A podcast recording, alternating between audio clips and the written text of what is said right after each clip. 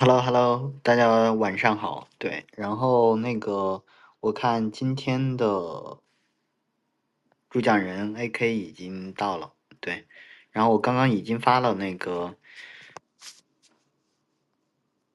麦克风邀请，上麦邀请，对，可以接受一下。然后我们稍等两分钟，对，然后呃，再正式做今天的主题分享。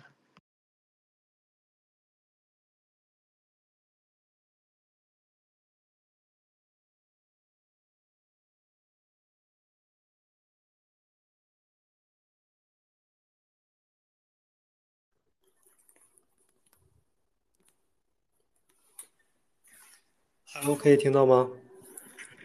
可以听到，可以听到。OK，我这边，我这边在群里那个同步一下相应的链接。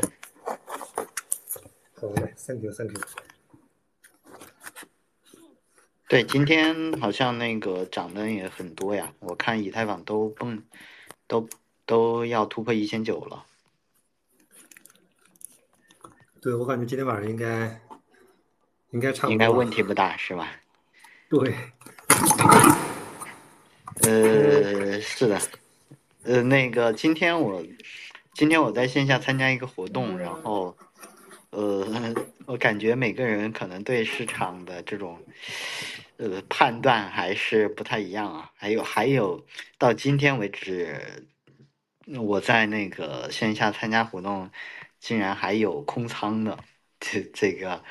呃，甚至说期待可能会有这个，就是会有大的大的下降什么的，就是大的大的这个瀑布什么的。呃，当然每个人判断不一样啊，但是我觉得可能现在这个看这个以太坊的趋势，包括整个大盘的趋势，还是嗯，我自己是没有这个空仓的勇气的。然后对，然后我就不多废话了。然后呃，要不，AK，你这边直接开始。哦，，OK。哎，好像你这边信号不太清。现在可以吗？啊，现在可以了，现在可以了。对，OK。好嘞，好嘞，没问题。呃，其实。观察，我感觉这一轮儿呃，踏空的其实应该应该还挺多的。其实，嗯，我我觉得踏空其实也很正常，因为，嗯，就是我们去看啊，我们去看，其实，呃，当时的感觉是那个 ETF 嘛，ETF 现货 ETF 通过是个假消息嘛，其实大家都呃都以为是假的，然后我当时判断也是个假消息，然后。果然很快就证证实了那个消息就是假消息嘛，但是，呃，关键就在于这个假消息是啊，这个消息是假的，但是它这个在大概也就十分钟吧，十分钟的时间，它这个这一条假消息啊，发了一条假消息带来的这个资金体量其实是真的，就是它直接就把整个的这个三万以下的卖盘啊，这个全部消化掉了，消化掉了之后呢，那其实整个三万以下就没有什么压力了，没有什么这个。太大的抛压，那其实庄家说往上走的时候，其实就很容易。呃，这个是我理解是这一轮就是整个牛熊转换的这个庄家操作起来的这个呃，我觉得最关键的一个点，其实就是这个点，他把大部分的卖盘啊，不需要用自己的真金白银全部消化掉，光用散户的这种疯魔的情绪啊，就是一个一条假消息，然后加上疯用户的这种疯魔情绪，其实就全部消化掉了啊。哎，呃，那个 Phil 其实可以可以听到是吧？可以听到，没问题的，没问题。对，好嘞，好嘞，Thank you。然后，好，那就 OK。然后，我理解是他利用了这条假消息，呃，把全部的卖盘消化掉之后，那三万以上其实就是三万到三万二吧，还是个压力位。但是就是在大概两周前的时候，然后那天也是个周五，然后。呃，他就还是从，嗯，就是假消息从三万又降下来，降到差不多两万八啊，两万八，然后两万七那个样子，然后后来从两万七八又回来，回到了两万九，然后当时我就感觉这个其实到三万已经已经到过三万之后，其实三万以下其实没有任何的压力位了已经，它可以很容易的到两万八，又到两万九，而且很容易回到三万，这是一个，呃，当时就已经不构成任何压力位。然后当当时呢有一个什么场景呢？我们当时观察到就是说，在三万以下的时候，两万八九的时候，所有的山寨币，所有的山寨，包括以太坊在内，啊都没有去，就是说。跟随 BTC 做一个对应的一个涨幅，比如说这个 BTC 涨到了三万啊，那时候是三万左右，然后正常的话，其他的 token 应该，比如说像以太坊啊，它应该也跟一个百分之五六是吧？啊，跟一个百分之七八，哪怕不跟到百分之十，跟个百分之五六，跟个百分之七八是很正常的。因为当时以太坊呃 B BTC 的整个涨幅是在百分之十左右嘛，两万七六七直接上来的两万七左右上来，然后呃以太坊呢是一千六啊，基本没有变化。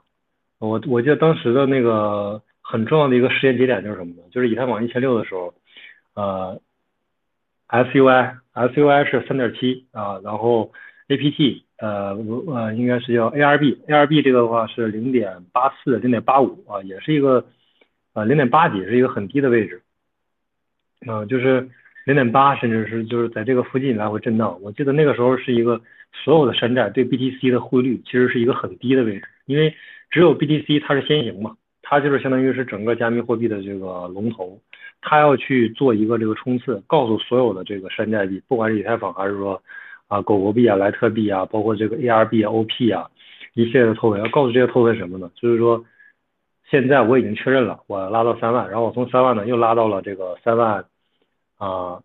突破三万二，然后到了三万四，在三万四基本上是一一直是一个震荡的状态，震荡了可能一周多，然后现在要震荡到三万五以上，也是一个横盘震荡整理的这么一个状态。其实就是告诉这些山寨，就是告诉你，我现在是真的突破，我不是说一个假突破，是吧？我突破上去，然后迅速又跌下来，再跌一个百分之十到二十，那可能其他的像像这种大体量的资金其实不太敢追的，因为你比如说以太坊的这个庄家，他如果说看到了 BTC 从两万七是吧，迅速到了三万。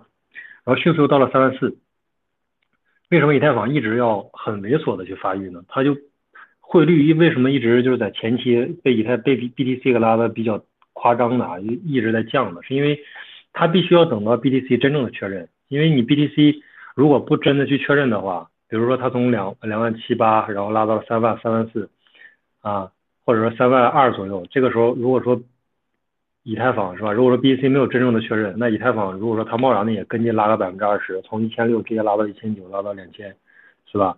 那这个时候如果 BTC 做一个很大幅度的回调，那其实以太坊这个就它的这个主力资金是受不了的，因为你这个一回调之后会引发这种啊。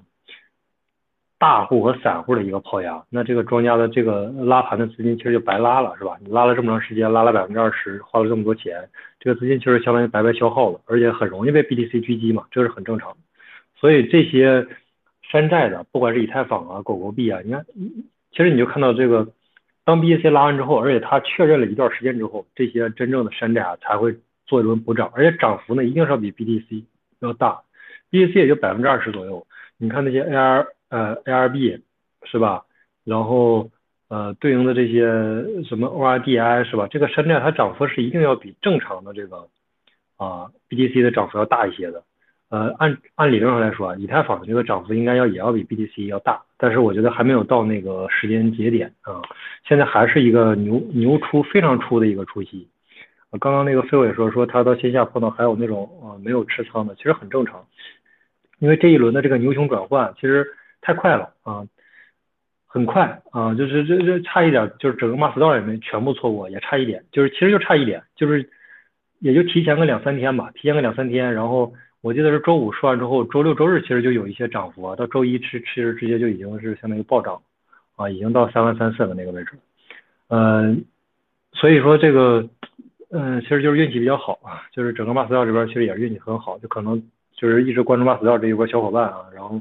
没有错过这一波，我觉得这个就是单纯的运气好，也没有其他的，就是纯运气好。然后像踏空的其实太多了，你就看整个的这个推就能看得出来，就是还我记得在三万刚突破三万到三万二、三万四那个时候，就是三万四这个震荡，它要横盘整理一下嘛，啊一直在整理，没有突破三万五之前，整理了大概一周多，这一周多的时间，其实大量的人都是在看空啊，就是说有极少数的。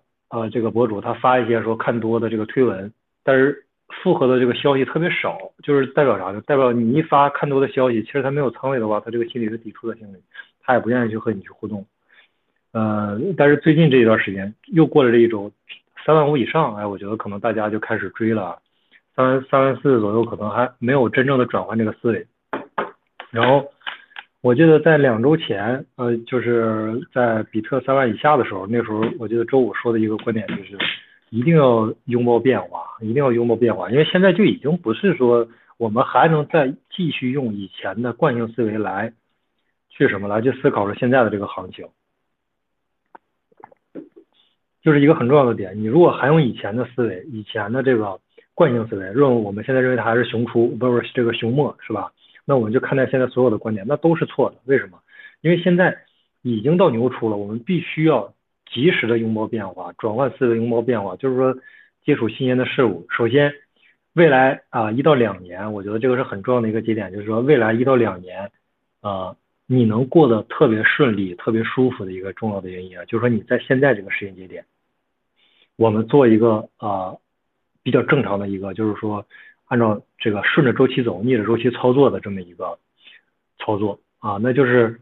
是吧？顺着周期走，那现在到牛出了，是吧？到牛出我们应该干嘛呢？那肯定是说及时把所有的子弹打光，是吧？这个事都是我们之前的这个啊标题，就是必须要打光子弹。你在现在这个节点你不打光子弹，那什么时候打光呢？你到牛市中期去高位接盘嘛，是吧？你看到一个，比如说随便说一个 token，比如说 TIA 或者说什么这个啊 mini coin 等等这一系列的。啊，包括这个 ORDI，你看到它突然涨了十倍，你说哎，是不是还能再涨十倍？别人有一个人跟你跟你说了一下，你说这个 ORDI 啊，最多能涨一千倍啊，现在才涨了十倍，是吧？现在才啊七美金涨到了，才涨到七十美金，还能再涨一百倍，是吧？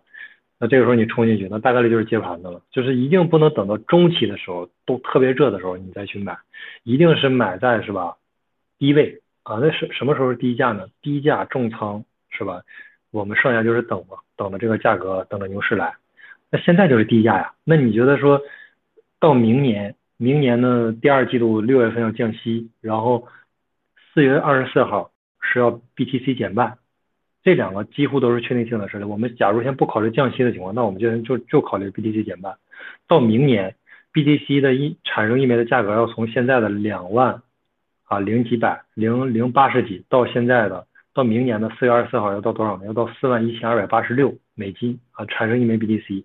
现在每十分钟一个区块产生的一个 BTC 是六点二五，到明年的四月二十四号是到三点一二五，就是这是一个呃确定性的时间，它不是说是一个概率，说明年降息还是不降啊，降的加不加呀，是吧？是这个不是一个说是一个看什么这个宏观经济啊，它不是，它就是一个 BTC 的一个减半周期，所以说。呃，我们在奢求说，比如说奢求说从这个三万五说到这个两万是吧？到两万五，其实有概率，但是概率是很低的啊。我觉得一定要及时转变思维。这个这个观点，其实在很早很早之前，B T 就是我清晰的还记得。那天我编就是在两周前讲那个以太坊 B C 的时候，它的价格还是啊一千六左右以太坊。我觉得那时候价格非常有优势，而且啊。狗狗币是百是零点六啊，就是零点零六，嗯，反正我记得那时候价包括什么 S U I 零点三七是吧，都是非常非常有有性价比优势的这种 token，我觉得是就是大家还是要买在啊这种就是说是吧牛出啊，然后呢我们选好币种，其实你你现在需要就是说你现在做的这个投资呢，会影影响你未来一到两年的一个。我觉得是运气啊，它不光说是说影响你的投资收益啊，那都是一个呃是吧？呃，物质上的啊，它会影运气其实会会被影响的。其实不是说我们说这个运气是吧？哎，他运气为啥就好？他运气为啥就不好？其实我们分和就是分析综合下来来看的，运气为什么会好？有的人就一直好，有的人就不好，其实是跟性格有关系的，是吧？他每天的这个为人处事的方式，他的这个情绪，他就很好，那他自然是吧？运气什么叫运气？就是这个事儿本来是吧，这个机会不是他的，后来给到他了啊，那那个这就这个就叫运气。但是他为什么说不本来不是他，后来给到他呢？那肯定是跟他的这个性格啊，平时周围就是相处啊，我觉得这个人为为人处事的这个方式有关系，包括他的这个对生活的态度是吧？这个肯定是有一定关系的。那为什么说现在的这个阶段的这个操作会会影响到你未来一到两年的运气呢？啊，为什么呢？因为你现在在现在这个阶段是吧，做好你的这个资金分配，而且我们两周前就是在一千六的时候和三万以下的，我们一直说的一个观点是，不要考虑买还是不买啊，因为这个答案是有的，就是买，只是我们需要讨论的是说买什么。是吧？怎么分配比例？这个是我们当时说需要呃去想的，是吧？是以太还是比特啊？这个是需要想的。然后是这个呃山寨是吧？你是买 ARB 啊、OP 呀，还是说去买这个 APT 呀，还是买 SUI 呀，还是买这个 ORDI 呀，是吧？呃这个是需要去讨论的，一直就不存在说买还是不买的这个讨论啊。所以说，嗯，但是我们又分析说，为什么说现在这个买入之后它就会影响，或者现在这个投资会影响一到两年的这个运气呢？其实，如果说你现在的这个价位是吧，以一个很低的价位，你买入之后，除了有这个叫什么物质上的这个啊这个浮盈之外，那你的这个心态是非常好的。就是说，你这一一两年的整个这个心态都是一个浮盈的心态。就是说，比如你像如果说他晚进来了，他可能一千八是吧，一千八一千八百多来去买这个以太，他就会有偶尔可能会有个浮亏的状态，他的心态呢可能会受受受一点影响，对吧？或者是说追还是不追，还在犹豫，还在犹豫，可能过一段时间，可能过个几天，过个一周到两千了。就是你一直有了，你一直有了一个优势什么的，叫心态优势。就是我从来不会考虑说，哎，我现在是不是到一个浮亏状态了，或者我亏多少了，始终是浮盈。我哪怕是吧，浮盈百分之十，浮盈百分之五，那也是浮盈的，是吧？现在浮盈百分之二十。就是说，它始终是一个浮盈状态，这会对你的整个的这个未来一到两年的这个精神状态呀、心情啊，其实会有一个，我觉得会有一个潜移默化的影响。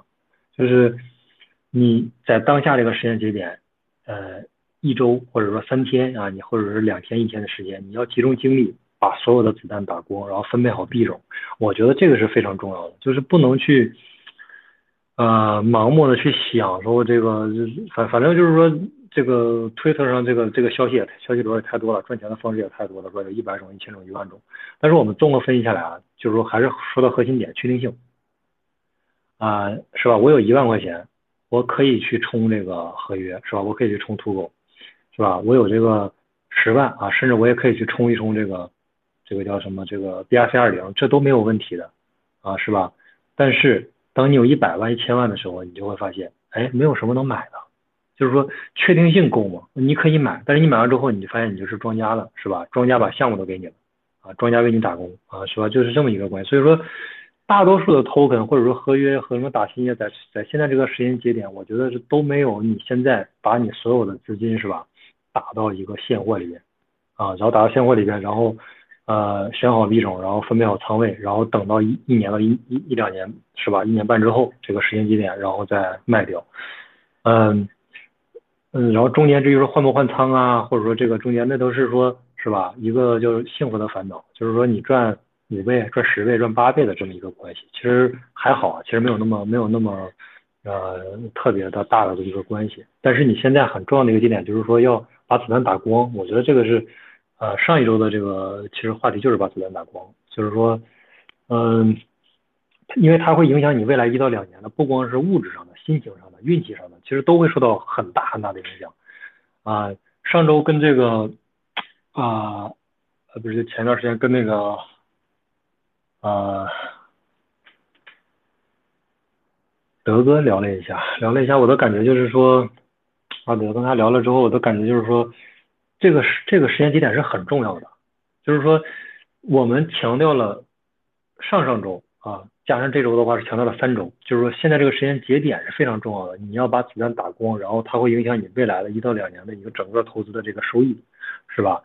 然后也会影响你一定的这个运气、情绪啊、心态啊都会受一定影响。然后我们把它操作好之后，我们就会发现什么呢？我们去啊推理一下，推理一下就是很简单了，因为你现在已经有了一定的这个浮盈，是吧？而且随着这个呃行情的进行，随着现在减半已经到一百七十一天了。到今天为止，减半是一百七十一天，已经小于一百八十天啊。那随着这个减半的推进，是吧？我们的这个浮盈在逐渐增加，然后情绪呢会会这个每天会有一个比较高亢和这个这个兴奋的一个情绪啊，然后再往前推进。然后呢，你剩下的这个时间呢，也不用去管这个投资的事儿啊，可以炒一炒这种新的币种，BRC 二零啊、DI 呀，或者现在这个呃 Layer Two 啊，是吧？这一系列马上要坎昆升级的这些，都可以去啊、去去去看一下，然后用小资金去博一下这个阿尔法收益，这个都没有问题。但是大部分的时间呢，你可以去用来去，是吧？做事情啊，在牛市做一些事情，然后它的这个投资呃回报率呢，也是你的正常的这个熊市的可能很多倍啊。牛市呢，就是说第一投资好了之后，那就不要再管它了，是吧？因为它是一个啊很确定性的收益啊，可能倍数没那么高，没有一百倍，没有这个两百倍，但是它是一个我觉得五到十倍吧，整体来说应该是，嗯，我们之前预期是二十倍嘛，但是我觉得如果说上一轮跟上的话，从一千二以太到一千九卖掉，有个百分之五十一点五，那这一轮再赚个七八倍，其实整体十倍还是不成问题的，就是说到二十倍可能有点难度，但十倍还是不成问题。然后如果你配置好币种，是吧？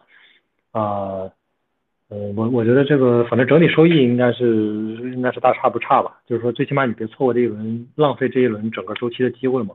我们一年两年的时间，如果说把一个整体资金翻个十倍左右啊，那其实是一个很高的收益了。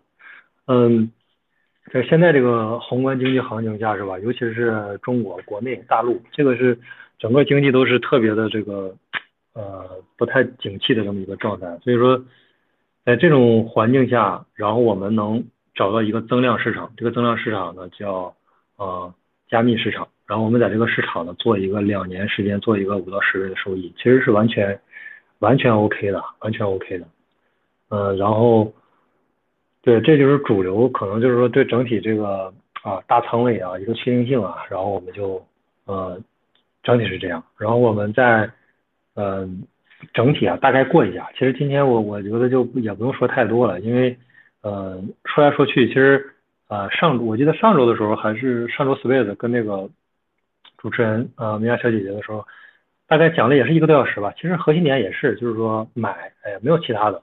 上上周也是买，因为你说在这个时间节点你不买，那啊、呃、那什么时候买呢？你说 BTC 到到五万的时候你再买吗？啊说确认牛回了你再买吗？三万五啊，我们如果从熊市的角度看，是吧？哎，嗯，在的。如果说从熊市角度看，三万五，是吧？从一万七涨到三万五，是吧？哎，一个熊市它竟然有一个这么大的反弹，是吧？这个是一个不应该的，它应该继续跌，应该跌到三万二，应该跌到三万，应该跌到两万八，跌到两万五，跌到两万二，跌到两万，是吧？它应该跌下去。但是为什么它一直涨？但是你换一个角度，如果从牛出的角度看，三万五距离六万九还有一个百分之五十的空间。就是它距离最高位还有百分之五十，它已经，呃，还有很大的一个这个，其实涨很，它再翻一倍，再涨百分之百才能达到它之前的一个前高。所以说，呃，你通过不同的这个熊市和牛市的角度去看的，其实啊，你从这个熊市角度看的也挺高，但是你从你从牛市的角度看呢，其实也不算高啊。然后。而且我们之前上周说的一个观点，上周其实以太坊的一千七八那个位置吧，一千七八是吧？然后我们一直说的一个观点就是说，一千六、一千七、一千八、一千九到到一万是吧？差一些，但是你说差的真的多吗？其实不多。如果你说从八百到一万是吧？那然后你从现在一万九到到这个一万，那确实差很多。但是你说从一万六到一万九到这个这个这个一万，从一万九到一万，其实或者从一万七、一万八到一万。其实差的不是特别多，就是说，啊、我觉得这是一个大家需要去认真的、慎认真的、慎重的去对待自己当下的时间啊，你需要做的事情是很重要的。你是你现在做的事情，咱就简单一点说，就哪怕你投个十万是吧，二十万、五十万，他这一这个两年下来之后是吧，咱就拿一个五十万举例，那那也是有一个。就算就算到一万也不多说了，然后就是一千九，就算一个五倍的收益，是吧？两百五十万，那你说这两百五十万如果靠你工作去赚，我觉得，嗯，就算你年薪五十万，那你也得赚个四五年，是吧？才能赚得回来。而且你这还需要付出的时间和劳动啊、精力啊，是完全不成正比的。包括你工作中遇到这个各种困难，是吧？跟同事的这个沟通等等，心态的，是吧？身体上的折磨，这个是啊，完全不是一个量级的一个投入产出比。在这个时间节点，我觉得。嗯，就是我们最终啊还是一个结论，就是说还是，呃，重复一下前两周的一个结论，就是说现在是一个该买的时间节点，但是买什么是需要去慎重思考，但是已经不存在说买还是不买的这个讨论了啊。如果说我们还在犹豫说买还是不买，那啊，对，那也没什么说的。然后我记得是上周吧，上周的时候那个讲，我就讲一个多小时，然后最后的时候有一，我看就是那个 Space 里边下边有两个评论，然后就是呃，反正大概内容就是说啊，都已经这个价位了，你还让大家去买是吧？就是说意思是说这个啊，说这个这个是什么什么心态，是什么心思，怎么等等，意思就是说现在已经很高了。然后另外一个也是说，就是现在这个价位不该买。啊，我就是一点都没有犹豫啊，直接就是屏蔽掉，直接拉黑啊，因为，呃，因为这种都是就是怎么说呢，在推特上吧，这种傻逼啊，或者说不管是博主啊，或者说这种就是说恶意评价的，其实人很多啊，其实人很多，但是我们需要做就一件事，就是拉黑你。你是一个，比如说你可能就是是一个九十分的选手，是吧？他是一个二十分的，他一定会把你的分数越拉越低，越拉越低。本来是吧？你说这个东西就这个确定性就应该买啊，他他他说这个东西啊，你怎么在搞 C 叉搞传销是吧？这个东西现在这么高，你怎么让我们满仓买是吧？三三万四了，三万三了你还让我们买是吧？那不买是吧？等六万三的时候才该买。就是说，你的心态一旦就是说，你的精力是非常有限的，你一定要接受就是说最最最根本的这些是吧东西，不要接受就是说。嗯，比如说我们该买是吧？然后这边不该买，这边该买，这边不该买。然后翻回来你说，哎，那我就买百分之三十吧，或者买百分之五十吧，是吧？就是说一综合，其实你这个心态就会受影响。就是因为推特上这个这个这个消息其实很复杂嘛，我觉得啊，很重要一个点就是我们要屏蔽掉大量的这种，就是说，嗯，之前我我屏蔽了很多那种，就是说发自己的脱口的这种，或者 C 叉 C 叉这种，就是说。特别小的那种项目，就是都没有上过 OK 和 BI 那种，一看就是说是自己的项目，或者是说，呃，喊单的这种，我屏蔽了大量这种。然后另外一种，另外一类的就是这种，啊，感觉呃头脑不是很清晰的，主要就是你看他说的是这种，呃，在这个行情下，然后还能说出来说这个这种话的，那就不用想，赶紧屏蔽掉，因为它会影响你这个赚钱的这个思路啊，就是说。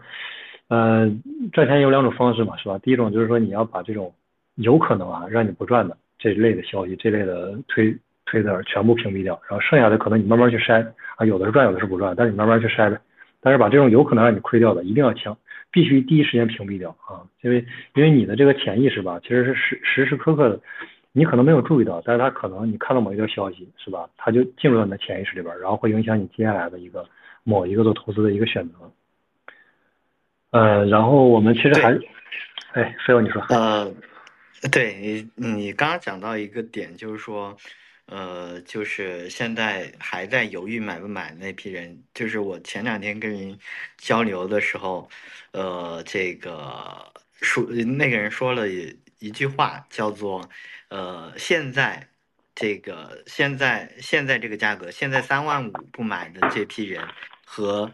到时候六万八买的是同一批人，我觉得，我觉得这个结这个结论就很有意思，就是，那可能觉得就是的确可能，呃，我我今天也是比较震震惊，今天因为参加了一个线下的活动，然后可能，呃，然后我就是在跟大家聊的时候，发现有一些人还在空仓，我说，呃，这种行情下怎么还敢去空仓的？就我我比较吃惊，那也可能说没有没有跟大家交流，或者是我身边的这些人可能基本上基本上，呃，都接近满仓的这样一个状态，所以说，呃，还是比较吃惊的。然后可能对于这种行情的大趋势的判断，呃，会比较之后可能说，真的从这个从这个呃。就是以太坊从一万六拉到一万八，就感觉没有没有感觉。当拉到，呃，这个三万四呃不是三千四呃三千四千的时候，从一千八呃从一千六拉到这个三千四千的时候，可能那时候才，呃这个有感觉。那那你的成本基基本上是高了一倍的，所以说我觉得这个还是。呃，挺有挺有感触的，对，所以说我觉得那那个现在的确是买一不是不是考虑买一不买的问题，对。然后我其实也在之前也是这种挂单的形式，可能有一些没有成交，后面一想就刚 就刚刚说的，你呃是一千七还是一千八的这个价位成本价，那到时候比如说涨到五千或者甚至更高的时候，其实你的这个呃。一百两百的价差可能是这个，就是完全可以，就是几乎可以忽略掉的。但是如果说你自己感觉从一千六，然后这个看着一千六，甚至看着一千六涨到这个一千八、两千的，呃，这种，那可能你的这个错过的会会越来越，你就等着跌，但是它始终是猛拉的这种情况的话，我觉得的确会会会错过。错过不少，对，嗯，我觉得这个还是挺有挺有感触的，还是还是非常有感触的。然后，对，我觉得这个还是，就是就是呃，还还有一个点就是，我自己的判断就是，其实假新闻出来，然后爆拉，然后回回调，回调之后，然后又拉上来，又拉到三万五，拉三万五之后。我看到一个现象，就是它不仅说是，哎，大大饼涨了，以太涨了，然后而且是山寨它普遍的在涨。那我觉得这个这个情形啊，这个可能不仅仅是说有庄家去拿 BTC 的大盘和这个拿 ET 呃 ETH 的这个盘，呃，这这个资金量是足够大才能够让，呃，这个整个市场就是呃普涨的这样一个状态。那包括今天，今天整个市场情绪，呃，看一下盘，就是也是一个普涨普涨的状态。所以说，我觉得，呃，刚 A K 说的这个结论的确很对，就是现在不是考虑嗯买不买的问题，而是呃考虑买什么的问题，就是买是买这个主流币，买 B C 和 E T H 这些确定性高的，还是说可能未来 这个收益率会呃就是回报率就是涨幅。可能会更高的，对，嗯，这是做的一些补充，然后还包括今天的一些呃简单的听闻。OK，好的，你继续吧。感谢，感谢，感谢。OK，那我们就最后还是在呃把整体的这个链上的这个数据啊，然后还有这些最近的这个消息，然后大概过一下。呃，总结的话就是现在宏观环境其实未变啊，就是根据 CM。CME f o r the Watch 这个观察呢，到明年六月份还是第一次降息，然后六月十二号准确的日期。然后 BTC 呢，其实呃我们之前重复很多次的，就是说呃是有四个啊我们要呃算是四个这个逻辑吧，主逻辑还有这个辅逻辑。主逻辑其实就是还是加息嘛，但是我们看主逻辑宏观环境是没有变的。然后第二个这个逻辑就是减半周期，然后减半周期呢现在还有。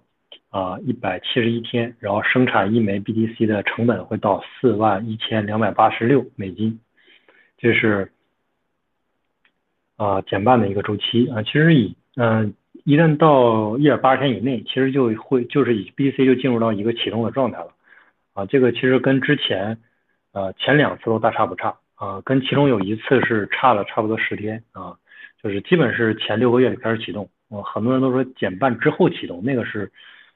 啊，偶然性事件啊，有可能说到减完之后有一个这个，比如说黑天鹅啊等等。如果说没有的话，就正常往前走了。但是说如果说有黑天鹅是吧，那可能就是说搞到这个啊减半之后去了啊，也有这个概率啊。我们可以留一部分这个啊资金准备啊，这也没问题。然后另外就是减半周期还有这个一百七十一天。然后第三点就是说 K 线，K 线的话是 BTC 的周线级别已经连续三周突破了二十日均线。啊，周线级别二十日均线三日连续三周突破啊，那这个其实已经是啊确认中的确认了，因为上周就已经确认了。然后，呃，再结合当下的一个情绪，其实是恐慌和贪婪指数的话，已经达到了六十五、六十八、七十啊，已经达到了这个状态，那已经是进入到了一个稍微有点这个啊有点贪婪的这个情绪里面去了。所以现在我们基本上通过这四个逻辑的话，可以推论出来。现在是一个从熊了已经转换到牛出了，对，然后另外就是，呃，近期充值到币安的这个 USDT 呢，都是几千万美金啊，几千万美金的充进来，啊，其实为什么呢？就是因为牛出啊会产生一种和牛市后期一个相反的一个情况，就是在牛市的中后期呢，大量的这个 BTC 和以太坊，大家会形成一个什么呢？会形成一个放集体的这个放，就是大家是互相是一个竞争关系。因为你有一万个 BTC，他有一万个，但是如果说你这个一万个 BTC 先卖了，那他再去卖，他这一万个 BTC 的卖出的价格就会比你卖出的少个百分之八到百分之十，是吧？甚至百分之五、百分之二十也有可能。所以说，一旦你冲到了这个交易所里去卖了一万个 BTC，那另外呢，你的这个跟同样你有差不多啊同等数量的这个大户，他也会迅速的冲到所里，然后大家就是一个竞争关系了，看谁卖的快。那这个时候就是就比手速了，是吧？那这个时候啊。还有更多的这种一万个 BTC 的都会冲进来，大家是互相之间是一个竞争关系。那其实现在是一个刚好相反的状态，就是大量的这种是吧？呃，用户大体量的用户，他有大量的 USDT，但是现在呢还没有买入 BTC，没有买入以太坊啊，没有买入狗狗币。那他现在呢就是要冲进来，然后呢迅速的是吧？把这些主流的资产然后囤好，囤好之后呢，然后。啊，现在的一个情况就是，大家互相之间也是个竞争关系。他他没他没完满一天啊，那他的成本可能高个百分之二到百分之三，是吧？他没没完满一天就会高一个百分之几的一个成本。所以现在其实这个啊，UST 的这个，我觉得买入吧，其实是一个现在是一个竞争关系啊，这是一个。然后另外就是，嗯嗯，另外就是。呃，我们再看一下现在的一个宏观环境啊，就是第一个是加息预期，呃，加息预期的话是，呃，到十二月十三号的目标利率是仍然是百分之八十点四啊，维持不变，嗯，然后百分之十九点六呢是加息呃二十五 BP 啊，然后不过这个目前也是可以忽略的一个状态啊，然后降息的话，目前是六月十二号第一次降息二十五 BP 的概率已经从。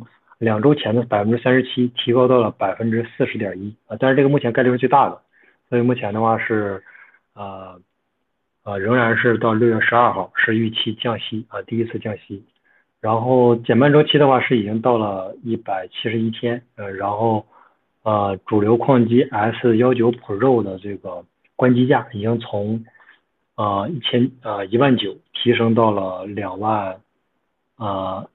呃，两万零六百四十三啊，这是因为最近的这个 B C 的算力创了一个新高，然后到明年的四月二十四号的呃生产一枚 BTC 的价格会到四万一千两百八十六美金啊，嗯，也就是说到明年四月二十四号小于四万一千二百八十六美金的概率啊，BTC 小于这个概率是比较低的啊，有可能小于，但是概率是啊低一些，然后另外就是长期持有者的数量。长期持有者的数量是百分之六十八点二二八啊，然后啊，基本是和上周是持平的一个状态。上周的话是百分之六十八点三三啊，然后有一万九千嗯九百二十二个波动啊，这个长期持有者就是一年以上啊，一年以上，然后这个 BTC 在这个地址上没有发生转移。啊，这个已经是破了近四年的一个新高了，在近四年一个新高的震荡，然后随着牛市的进行啊，这个百分之六十八点二二八啊，它会是呈一个逐渐下降的过程啊，随着这个牛市的进行，价格越来越高啊，会有一部分 BTC 啊，然后会转移地址，转移到中心化交易所或者转移到这个呃这个这个 BTC 的这个。WBC 上，然后 WBC 再去带个证去卖掉啊，会有这么一部分的转移。然后另外就是交易所的一个 BTC 的余额，目前是两百三十一点八万枚啊，比上一周多了八千个啊，就是代表说近一周的一个涨幅呢，会有一部分的 BTC 冲到交易所里边做一个换手。但是整体来看呢，呃，这两百三十一点八万枚是近四年的一个新低。啊，就是随着牛市的这个进行呢，还是有大量的这个呃用户，然后从交易所里边买买提，买入买完之后呢，提到自己的冷钱包里。然后网络的实现盈亏比呢，目前是零点四啊，处于熊市到牛市一个过渡期间。这个指标如果说低于零的话，就是代表着整体是亏损的一个状态。然后介于零点七五和一的话，代表着整体 BTC 处于这个。大幅盈利啊，这个可能价格会是一个短短期的一个顶部曲线，目前的话是零点四。然后 K 线的话，我们目前看一下，就是周线级别的二十日均线的话是已经啊突破，目前的价格是啊三万五千啊零几十吧，啊不到一百。然后二十均线的话是两万八千九百零六啊，呃其实呃突破的还挺夸张的，然后并且这是第三周突破啊，然后 K 线这边其实基本上就是可以做一个这个二次确认吧，是确认是说已经到熊末已经到了牛初，然后另外就是 BTC 的一个市值占比，BTC 的市值占比目前是百分之五十三点五九啊，比上一周提升了零点百分之零点二四，呃这个。算是一个呃牛市初期的一个很正常的一个表现啊，就是说 BTC 和以太坊都是一个啊整体是一个拉升，然后呢 BTC 的市值占比是一个不断提高的一个过程。一般是到牛市的，我觉得最起码初期过去之后吧，这些山寨才会真正的就是说大规模的去爆发，然后去涨啊。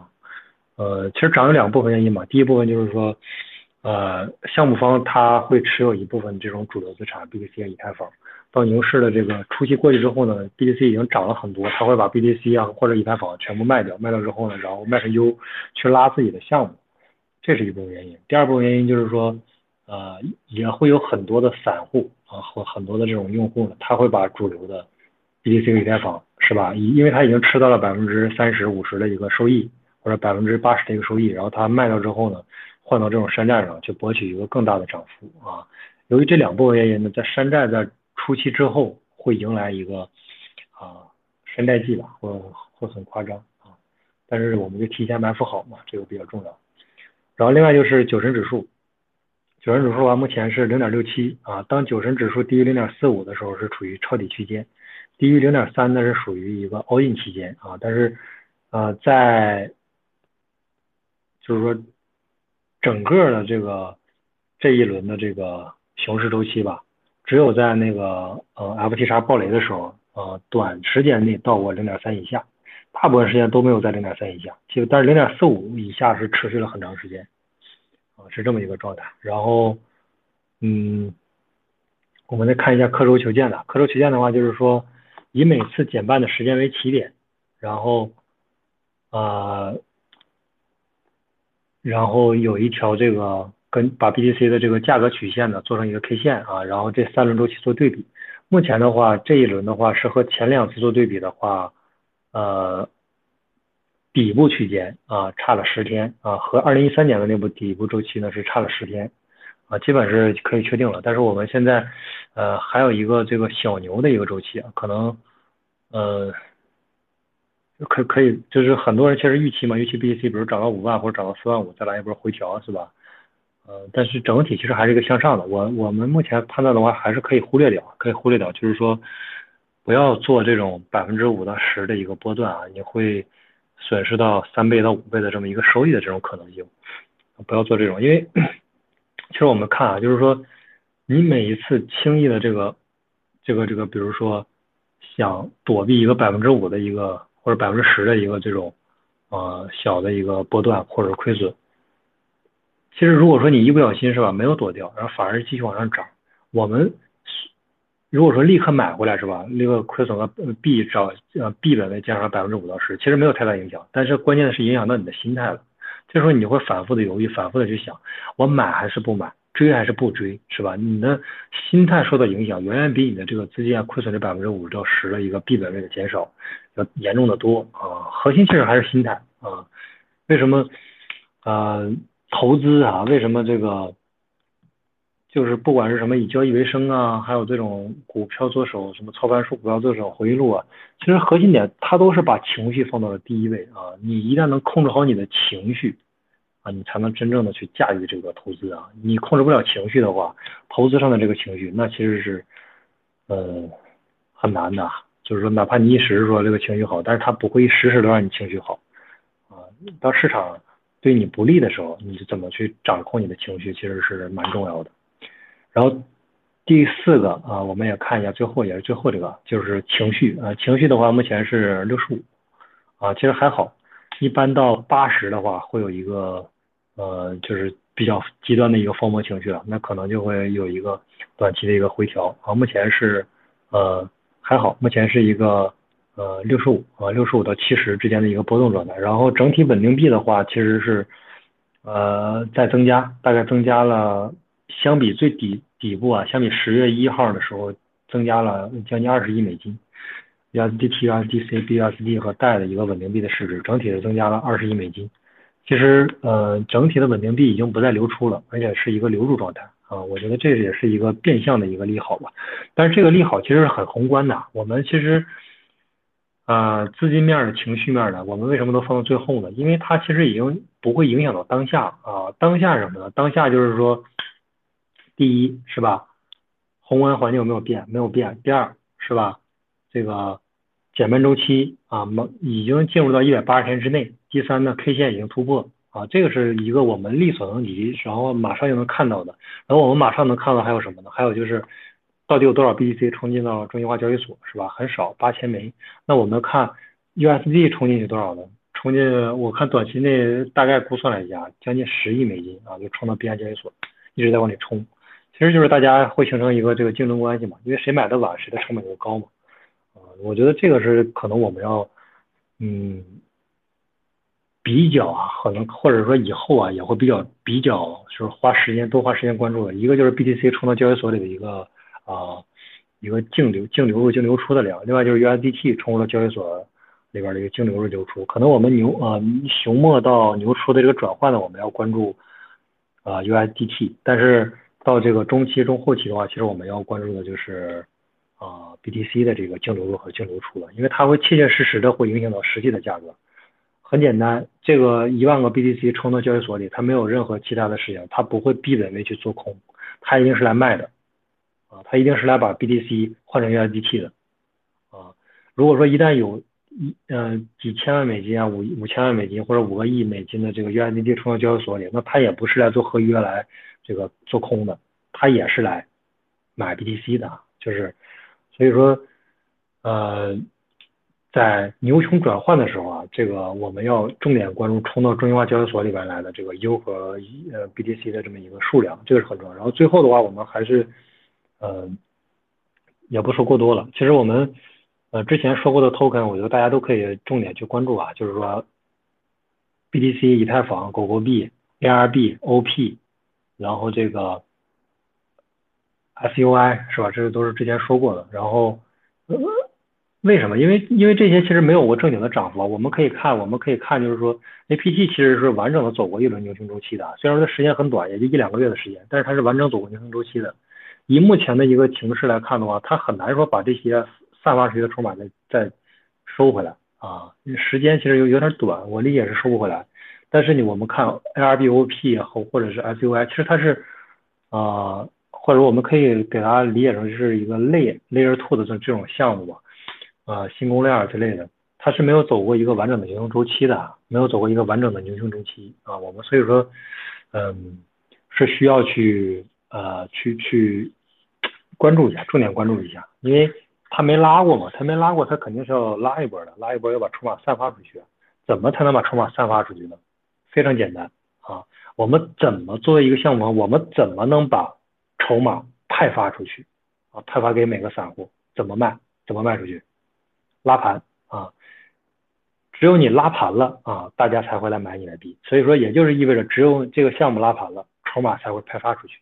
啊，很简单啊，然后那这些项目还没有拉过，那我们认为就是还是会有一波这个拉升的机会，嗯，然后包括 ORDI，ORDI 其实也没有完整的去拉过，因为 ORDI 我看它上 OK 的话，最多到十七美金，那个是个完全的是个虚市值啊，那是一个纯纯的虚市值。当真正啊大家把这个 ORDI 都冲到了交易所里边，你就会发现，那个才是真正的完全流通，百分之百流通。就是我们看现在这个，比如说。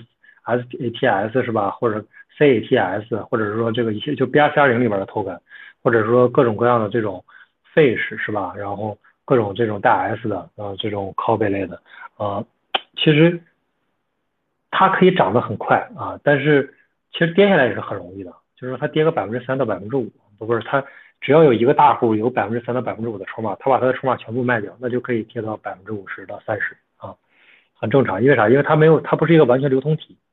它是一个场外交易的，那个频率很低，没有没有充分流通啊，所以说这种呢是一个纯的虚市值啊，所以说我们不能拿这种市值去跟真正的百分之百流通的这个项目去对比。现在目前 BRC 二零里边的龙头老大，毫无疑问一定是 ORDI 啊，因为它是一个完全流通体。嗯，完全流通体这个是什么概念呢？就是说，现在七美金你去买卖十美金、十万美金啊，甚至是更高，它对它的价格不会造成一个太大的影响，可能影响个百分之五、百分之三、百分之二是这么一个影响。但是你拿十万美金，你到任何一个 B R C 二零里边，你去试一下，呃，它一定是一个。如果是砸的话，如果说你砸十万美金的这个 BRC 二零，最少砸个百分之五十的这个跌幅。如果你去拉盘，最少拉个三五倍是这么一个概念。所以说，充分流通的 token 和不充分流通是没有没有没有任何对比的这种概念的，一定是充分流通的概念，它才是这个龙头老大嘛。ORDI 一定是目前我理解是这样，因为它充分流通嘛。但是我们确实可以花。一部分是吧？资金百分之十的百分之，或者说百分之三、百分之五、百分之一的资金去关注这 BRC 二零，因为这是一个阿尔法的生态嘛，啊，是我觉得是很有必要的啊。就是说它有没有可能形成像 DeFi Summer 那种说啊，是吧？DeFi Summer 那种特别啊火热的、火爆的一种情绪呢？不一定啊，有待观察。但是我们在这个观察期间，我们就可以先入场嘛，是吧？先入场这个。你就花一百美金打打一个是吧？两百美金打两个，一千美金打十个是吧？那你能，那你基本上就把整个生态就了解的特别清楚了，到底是能不能赚到钱，是处于什么阶段是吧？然后另外就是 ORDI 为什么还还有一个观点，为什么 ORDI 是老大呢？因为它现在已经有庄家了，它现在已经不是说纯靠这种散户疯魔情绪就能拉到，从呃三美金就能拉到七点几美金，那个是靠散户的情绪是拉不上来的。啊，一定要有非常充分的流动性和非常充分的这个啊庄家去操盘才能拉得起来啊。现在已经这个是肯定是有庄家了啊，不知道是谁，但肯定已经有了，有可能是交易所，也有可能是某个大户。这是整个这个 BRC 二零的这个里边的。另外一个就是啊，我们再看一个，就是今天在最后再有一个小的这个观点，就是呃以太坊和 BTC 的这个对比啊，其实我们。之前重复很多次啊，就是说，呃，如果说选的话，啊，选 BTC 还是以太坊，啊，那目前我们今天还是给一个比较明确的一个结论，就是以太坊。之前，嗯，前两周的话，其实说过，那次说的是比 BTC 还是以太，一定是以太嘛？因为什么？因为那个时候 BTC 对以太的汇率都打到零点五几了，零点五五五五一几是吧？现在都到零点五三五四了。那个时候对 BTC 的就 BTC 的汇率是一定要回来的。嗯，对，以太坊的 BTC 汇率是一定会回来的。那个时候刚好 BTC 狂拉，以太坊和这些都没有跟，是吧？那这个汇率是有非常大的一个优势。也就是说，同样啊，是吧？去涨，但是啊，以太坊的涨幅是要比 BTC 要更大一些。我目前判断的话，涨了多涨个一倍，目前是没啥问题的。就是这一轮到一应该是没有什么问题。呃，到一的话，也就意味着整个以太坊的这个市值呢是要超过 BTC 啊，短时间内是要超过的。但是至于说能不能稳住啊，这个。边走边看呗，但是目前来看是是会有这个时机啊，是会有这个时机，汇率是要冲过的。然后我们说了一下这个观点，我们肯定是要说啊论点，我们说完要说说论论据嘛，是吧？我们肯定要说理由嘛，一二三，为什么要啊？为什么这个汇率要不断的去啊？以太坊的汇率为什么要还会回来？为还会回到零点零点五、零点七、零点八，还要零点零七、零点零八，还要回到零点一？为什么？我们要分析一下，就是说。呃，但是这个呢，我觉得以这个面这个观点其实也不适合大面积的去传开，我们只是说私下的去讨论啊，然后刚好人也比较少，我们私下的去讨论一下，私下的就是去思思考的啊，这个观点不适合大面积传播，为什么呢？因为它涉及到的这个这个这个这个这个这个资金质量太大了。我呃，因为我之前就是有一段时间吧，研究了差不多一个月 LSD 啊，我对 LSD 呢整体来说是相对来说吧是。熟悉一些，那我们就分析一下整个 LSD 是什么。RSD 呢，就是说叫以太坊的这个质押是吧？二点零质押，然后它的实际的操作是什么？实际操作就是说你把以太坊啊质押到二点零这个协议上，然后呢产生一个原来说最高的时候能到百分之二十几、十几，然后最后到百分之八到百分之五，现在到百分之四左右啊，百分之四上下浮动的比因为为什么浮动呢？因为啊你的这个交易交易的时候这个手续费它是浮动的。啊，除了这个挖矿以外，它每天的手续费是浮动的，所以它有一个浮动的这么一个状态。那我们看，嗯，我们就分析啊，RSD 它的本质是什么？它的本质就是通过给你分享给你分享一个百分之五左右的一个年化收益，然后干嘛呢？把你百分之百的资金给你锁到以太坊的二点零生态里，啊，这是一个我觉得大多数人其实是很难去站在一个宏观的视野，站在一个大的背景下，我们去判断，我们去看整个以太坊的这个生态。其实它的逻辑我们说过很多次了，以太坊的逻辑我们不能用正常的加密货币的眼光去看待。我们要用什么眼光？我们要用一个宏观的视野。它是一个美元呀，它是整个加密圈的美元，它未来一定是要取代 BTC 的，这是必然的，是吧？它所有的这个经济模型，它的生态，我们去看就是参考，最后发现，是吧？其实跟美元是非常非常像的，或或者说它完全是参考了美元这套逻辑。我们把二点零就可以想象成是啥？国债嘛，是吧？把你的国债一存，存一年，存两年，存五年，存十年，存进去，是吧？这个是，嗯，整个就是说这个以太坊二点零的一个最重要的一个节点。它一旦有了这个二点零这个东西之后啊，我们会发现一点是什么呢？我现在就是我都不是说咱们去想象，我举真实的案例，真实的案例是什么？就是我之前的这个，呃。反正就是客户吧，你可以理解可能是客户或者是朋友，他有一万个以太坊，我们我们现在去想，假如这个以太坊是一万个以太坊是你的或者是他的，他的一万个一个一万个以太坊干嘛呢？想一想，大家想一想，一万个以太坊放在钱包里是吧？一分都不值，但是它放到二点零里边会有一个什么什么样的现象呢？它每一年可以获取五百个以太坊，而且这个五百个以太坊是什么呢？是完全。相当于白给的，而且又安全，而且又白给你，你存在这个呃力度里边，给你 STTH 是吧？非常稳定的收益，呃年化百分之五。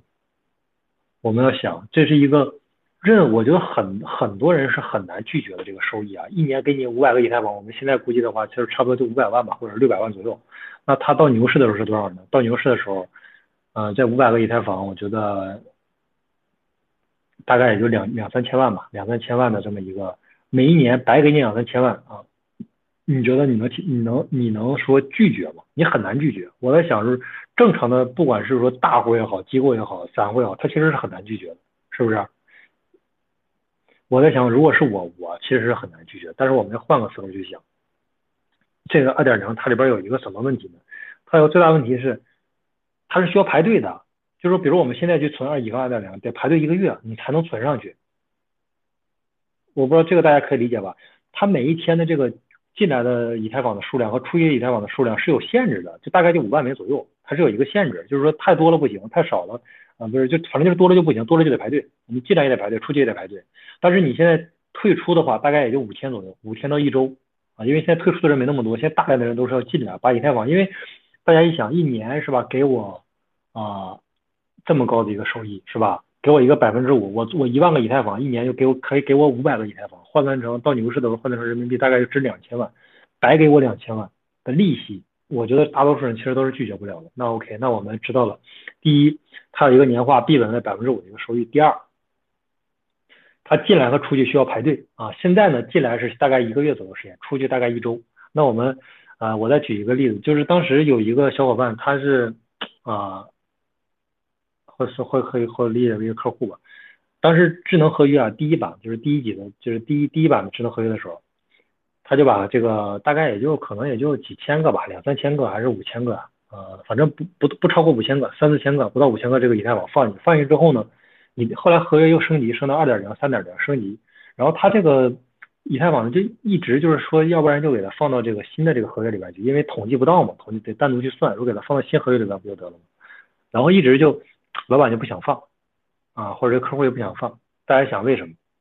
因为他退出一周时间啊，再存进来一个月时间，这一周到一个月的时间啊，他这咱就按五千枚来算，五千枚那就是说一个月的话，啊，呃，反正一年就是两百五两百五十个以太坊，那一个月的话就是二十个以太坊，这一个多月啊，一个多月其实就小三十万，就这小三十万的利息就没了。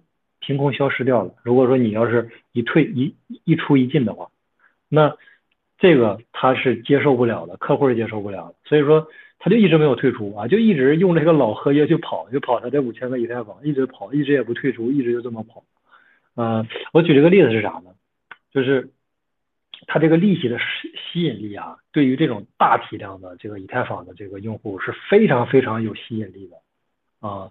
它这个吸引力就是就相当于本来是吧，这笔钱你可以没有，但是现在呢，你凭空凭空可以减一笔钱，大多数人都会去减的是吧？这个没有任何问题。那我们就分析到关键的节点，就是什么呢？到牛市啊中期的时候，牛市中期后期，这个时候是吧？所有的这个大户啊，或者说想卖的这个这个用户，他都会做一件什么事儿呢？就是把以太坊从二点零里边取出来，是吧？那这个时候我们会发现一个什么问题呢？当大家想存的时候，排队是吧？能排一个月、两个月，然后一直排啊，取只需要一周。那当大家都取的时候，你会发现什么？啊，你你可能得三到六个月才能取得出来，因为大家所有人都取，你知道吧？那是一个什么样的概念？就全部都要取，取出来因为它要卖呀，是吧？你虽然利息给了我百分之五，但是我这个是我这个以太坊涨幅收益可能有个百分之是吧？呃，五百百分之三百，我我这个收益远远比这个利息要高得多，我必须要把以太坊取出来卖掉。那这时候大家发现取不出来啊，最少得三个月啊，三个月之后发生什么事情呢？三个月之后啊，是吧？以太坊庄家把这个 把这个以太坊的价格已经是吧，从一万已经打到了六千啊，就是说或者打到了八千啊，这个这是一个很难受的事情，或者是已经打到了更低，是吧？三个月其实已经发生足够啊，发生翻天覆地的变化啊。然后我们其实讲了为什么说。假如说以太坊二点零质押，假如说它一个存和取的这么需要排队的一个逻辑。那我们在也讲到了说牛市的时候，可能大量以太坊取不出来。那我们发现发现没有，这个是什么？以太坊这些大户取不出来，我们发现了这是什么？这才是对以太坊啊这个生态最大的利好，就是这么多的以太坊的资金，它存在里边，它取不出来呀，是吧？它就它就不能卖呀，它不能卖，它就不能砸盘呀。这个才是对以太坊生态最最最大的利好，是吧？我们再反观啊，不，咱就不说其他的山寨了，因为其他山寨还目前没有一个能跟以太坊去媲美的。我们就说这个 BTC，BTC 是什么？BTC 是一个是吧，充分流通，百分之百流通，而且没有智能合约，是吧？呃，闪电网络呢是中心化的，就大部分都是中心化的，WBTC 中心化的。我们就看整个 BTC 生态，没有一个东西能把 BTC 给锁住啊，给锁定住，就是让它不去抛压，是吧？那这个其实我们去反观以太坊这个生态，那这这个是一个大家都能理解吧？这是一个本质上的差别。以太坊可以把，就是说这种真正的大户的资金能形成抛压的资金是吧？十万个以太坊的、五万个的、三万个、两万个、一万个的这种以太坊全部给它锁住，而且锁住它取出来的时候还得排队啊，很长时间才能取得出来，三个月以后才能取得出来。这个才是整个以太坊生态我觉得最最有价值的啊经济模型。而且是目前是 BTC 没法去 copy 的，没法去学的这么一个经济模型。就是 B 以太网生态有了这个经济模型之后，我觉得这一轮啊，呃，超越整体是超越 BTC 是可以说是有概率，而且概率很大啊。我目前认为是抛，嗯，目前认为是超过百分之五十吧，是非常大的。因为大部分的这种大户是吧，能形成抛压的，集中给你锁住啊。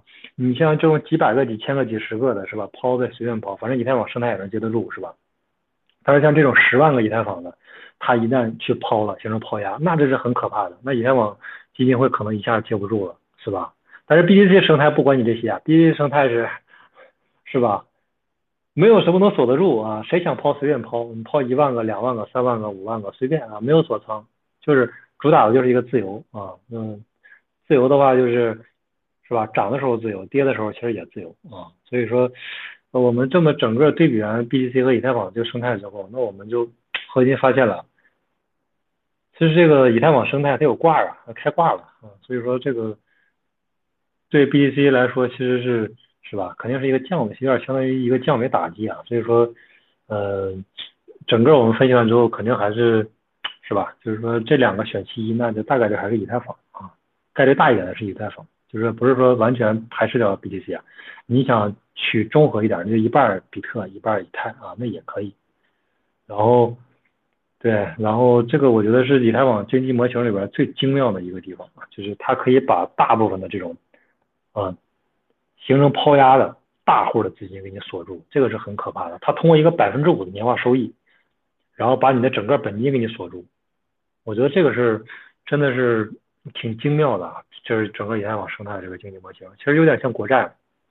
啊，美元的那个国债啊，直接给你锁住，流动性充分锁住，然后我再去拉盘，拉盘也好拉，然后卖的时候呢，你也取不出来，然后以太网基金会自己卖是吧？或者说这些大户去卖，以太网基金会它币也多呀是吧？他二点零也存了，然后他手里还有那么多是吧？这个我觉得是啊，作为一个操盘手啊，然后去来去想它整体的经济模型，其实觉得啊挺好，天才啊，就是绝对是一个天才的设计啊，这个是。我们是要向这个优秀的这个经济模型去学习嘛，绝对是天才的设计。然后目前以太坊的这个二点零的这个呃锁仓还会不断增加啊，还会不断增加。到牛市我保守估计应该能到百分之三四十吧，啊好一点可能到百分之四十，现在百分之二十几，二十二三这个位置，还是一个不断增加的过程，把大量的以太都锁住，然后呢取也取不出来，每天取五万个，然后剩下的呢。是吧？狂拉拉完之后，在这个以太坊自己再基金会再卖一些，很完美啊。然后就过渡到了这个啊熊市，是吧？然后整体可能最后的这个小观点就是说，如果 B C 和以太选一个的话，那就选以太。对。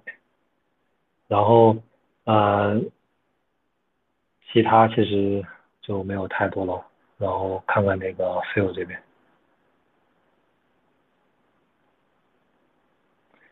呃，还有感谢，Hello，感谢 K 哥的分享。然后现在呃，台下有小伙伴如果想要啊发言的话，可以申请上。好像没有声音，没有听到。哎，能听到我吗？呃，可以，可以，可以，你说。OK，呃，然后看一下台下小伙伴有没有那个想要发言的，或者是呃针对刚刚的分享有提问或者讨论的，对，都可以申请上麦。对，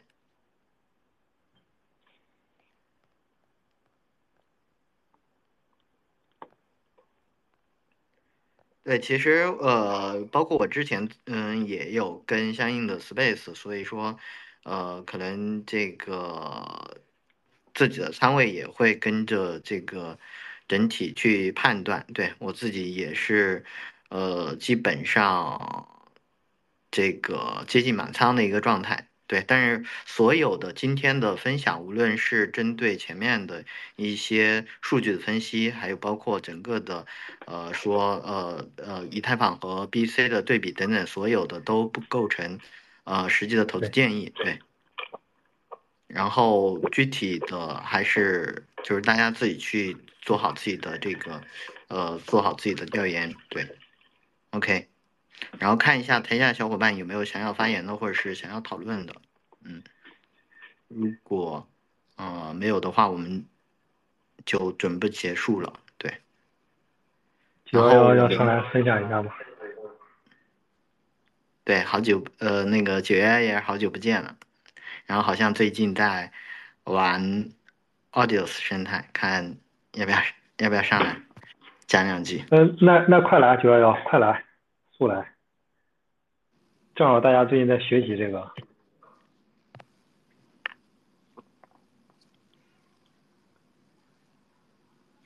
哦，对好像没，好像没有上麦，嗯，没有上麦。啊，不是那个奥迪诺斯现在这个生态应该买哪一个呀？我因为我现在只搞了那个 ORDI 啊，赛子赛子声搞了一点不多。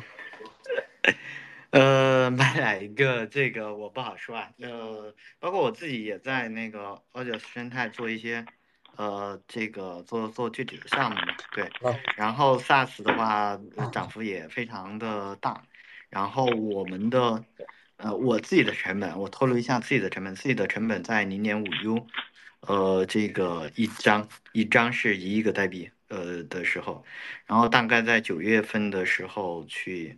呃，去买的，对，呃，当时还没有铸造完，当时的当时的铸造进度在百分之七十五左右，然后，嗯，对，然后这个涨，当时还 C 叉了一些小伙伴去去按着头去买的，然后现在应该有呃有有多少倍了？有十倍十倍以上了吧？十倍以上了，对。好，你们刚刚你们刚刚这个这个 space，我。讲的重点，能能谁谁能总结一下？就几句话总结一下。我我才我刚才来晚。总结就是：第一是啊，现在已经是从熊末到牛初了啊，这是第一个点。第二点就是，呃，现在不用讨论买不买的问题，肯定是要买，然后只是说买什么、怎么分配比例的问题。然后第三个的话就是说，以太和比特选一个的话啊，可能是选以太啊，以太的这个呃概率啊，胜出的这个概率或者涨幅会比 BTC 可能要大一些，然后选以太。然后币种的话，BTC、以太坊、狗狗币、ARB、OP，还有这个 ORDI，还有这个 SUI 啊等等，对，就是整体是这些。然后提了一些这个 O ORC 呃 Ordinals 这个 ORC 二零的这个 token，但是不太熟。然后看看这个九幺幺要不要讲一讲，哪一个现在可以买？那个，我我我也不是特别特特别那个懂啊，我没有大保健那个懂得多。我可以，我我我我给我一个感悟啊，就是第一，很多人以为大保健就是一本正经的胡说八道，是吧？但是往往有时候，嗯，给我一个呃呃，就是就是启发，就是可能人还得需要听听不同的意见，因为在四四五月份，他他就让我买，让我买，我也没上车，光光光电话都打了七八次吧，还微信聊天更多。包括最近的一次，我我记得他最近一次让我买是八月中旬左右，八月中旬九月左右啊，还让我买，我也没有买。然后呢，我是在十月二十号，我买了好多那个奥迪啊，就那个 B 啊，因为因为给我的感觉就是我我以前打那个 NFT 啊，我有一个很很就是有一句话叫说怎么讲呢？就是一朝被蛇咬，十年怕井绳。怕井绳，最大一最最大一个原因就是我怕卖不出去，你知道吗？因为我看了看那个所有的奥迪诺斯，包括 BRC 二零 B，你看它的总量，呃，看它那个市值，呃，然后看看它那个持有人，虽然虽然有的是上万人，呃，这现在是上万人了，有有一些还有的大部分都一千两千，呃，你像那个他们，呃，就是像这两天刚刚吹捧那个币，RETS 吧。它持持有人才五六千，是吧？但是但是持有呃怎么讲呢？就是我给我的感觉就是，嗯，类似于关门打狗，设置又低，跑不出去怎么办？其实，在八九月份的时候，我我我更大的担忧，所以我不敢玩这个，因为你也知道，它那个东西就是 NFT 挂单方式啊，它不像这种币，你像这种订单簿，它瞬间可以瞬间可以成交，包括是说呃像 DeFi 是吧？呃像以太坊上的，它有个 Swap，就是可以直接。这怎么讲？就是你可以直接就是兑换出来，是吧？只需要一两两秒就能兑换出来。但是你拿了这种，呃，这这种铭文呢，可能就兑换不出来。这是我之前的一个最大的一个一个一个担忧。但是随着这个奥迪呢是它自己官方这个 swap 这个这个兑换上线，就 swap 上线之后，可能这也是为什么呃为什么这个这这几天拉起来的最大的原因啊？为什么呢？就是。呃，在 Swap 出来那个消息说这几天马上就要公测上线的时候，啊，大保健还让我买啊，我也我也没买。不过我买了奥迪，我买奥迪我没赚钱，你知道吗？我买了之后，我仔细考虑了好久，当时是比特币的已经涨上来了，我所有的钱又又去买加仓那个比特币了。但是现在现在是这样，我个人感觉，呃，你跟那个我举个例子，就是，嗯。就就像刚刚发生的一个事啊，你像香港不是那个谁，那个玩偶姐姐，大家都看了是吧？很多人他自说是破是破产了是吧？你像他妈的那个台湾那个那个那个那个那个姓周的，他又他妈发了个币是吧？你这对吧？他发币他妈都都嗯，这叫什么？用用别人的话就是他妈的没发一百个币都都不会这么熟练是吧？从 V 一切到 V 二，就就就是就是发币他妈的高手嘛是吧？他就是各种蹭流量，但是问题在于什么呀？呃，我只是举个举个例举个例子，就是像以太坊上发币，他妈的没任何成本，就是这是第一。第二的话，它可以有有直接直接把你的地址控制住。你想，这这叫什么？类似于貔貅也好，黑面这叫什么？这叫那这个词叫什么呢？就是可以不不，就是啊，对对对，你只能买不能卖是吧？你这个地址它都可以控制住。但是像奥迪诺斯是像 BRC 二零 B。这个没没没法做到，是吧？也没法跑路，也没法貔貅，也没法，这叫什么？就比较干净。嗯，跟那个以太坊上来来比，你发土狗也好，就四个字母嘛，比较干。第一干净，第二你不用担心跑不跑。最大的问问题就是，呃，大家都是一个公平起点。我说的这个公平起点，并不是说是别的起点，资金的问题，包括胆识，包括这个命运气，这个东西没不是这个起点，就是说，呃，排除了以太坊那些。你要你又你又得查合约，你不用查是吧？在奥迪上你不用查，你只要这个东西它出来之后，你想打，那你大家基本上都都是在同一个起跑线，起跑线这个起跑线呃最重要一点就是你不用担心他他他不让你卖了是吧？你也不不用担心他他不让你买了是吧？这最大问题在这里，我我说的公平是在这个地方，当然这个你你就跟比特币一样，十年前你买是吧？也没有人呃摁着你手不让你买。不是这个意思，就是你我不知道能能表达清楚吗？就是以太坊上很多就是他妈的，有时候你你你你看以太坊，以以太坊上你出来个技术，嗯，他妈的就跟咱们这，比如说我跟 AK 是吧？我们俩假设都懂技术，他妈的找找十个人，啊弄弄弄个基金会是吧？发个币，哎，最后就就就拉倒了，卖卖一堆空气，他妈释放出百分之三十来，百分之六七十都自己手里，是吧？对，就慢慢释放嘛，他妈的，最后最后一轮过去都是狗屎，是吧？那最终割的什么？割的那那些那些所谓的信仰的人，是吧？但是但是那个那个奥迪奥迪呢？呃，奥斯呢？上面就不一样了，逻辑全变了，是吧？我管你什么机构什么个人，你他妈的你，比如我也可以随便发一个 A B C D，是吧？或者是 E D F，呃 J，是吧？随便发，他妈的只要四个发发的这些 B，，你问问题在于共识能不能起来呢？那那那就是看命了，是吧？这这是散户自己哄起来的共识，而不像那个他妈的那个傻逼项目方给你给你说一个为神有推进的技术是吧？呃，组组建了个公司，说这个是方向，最终什么发币？你你举个例子就是，嗯，你发现看看那个二层是吧？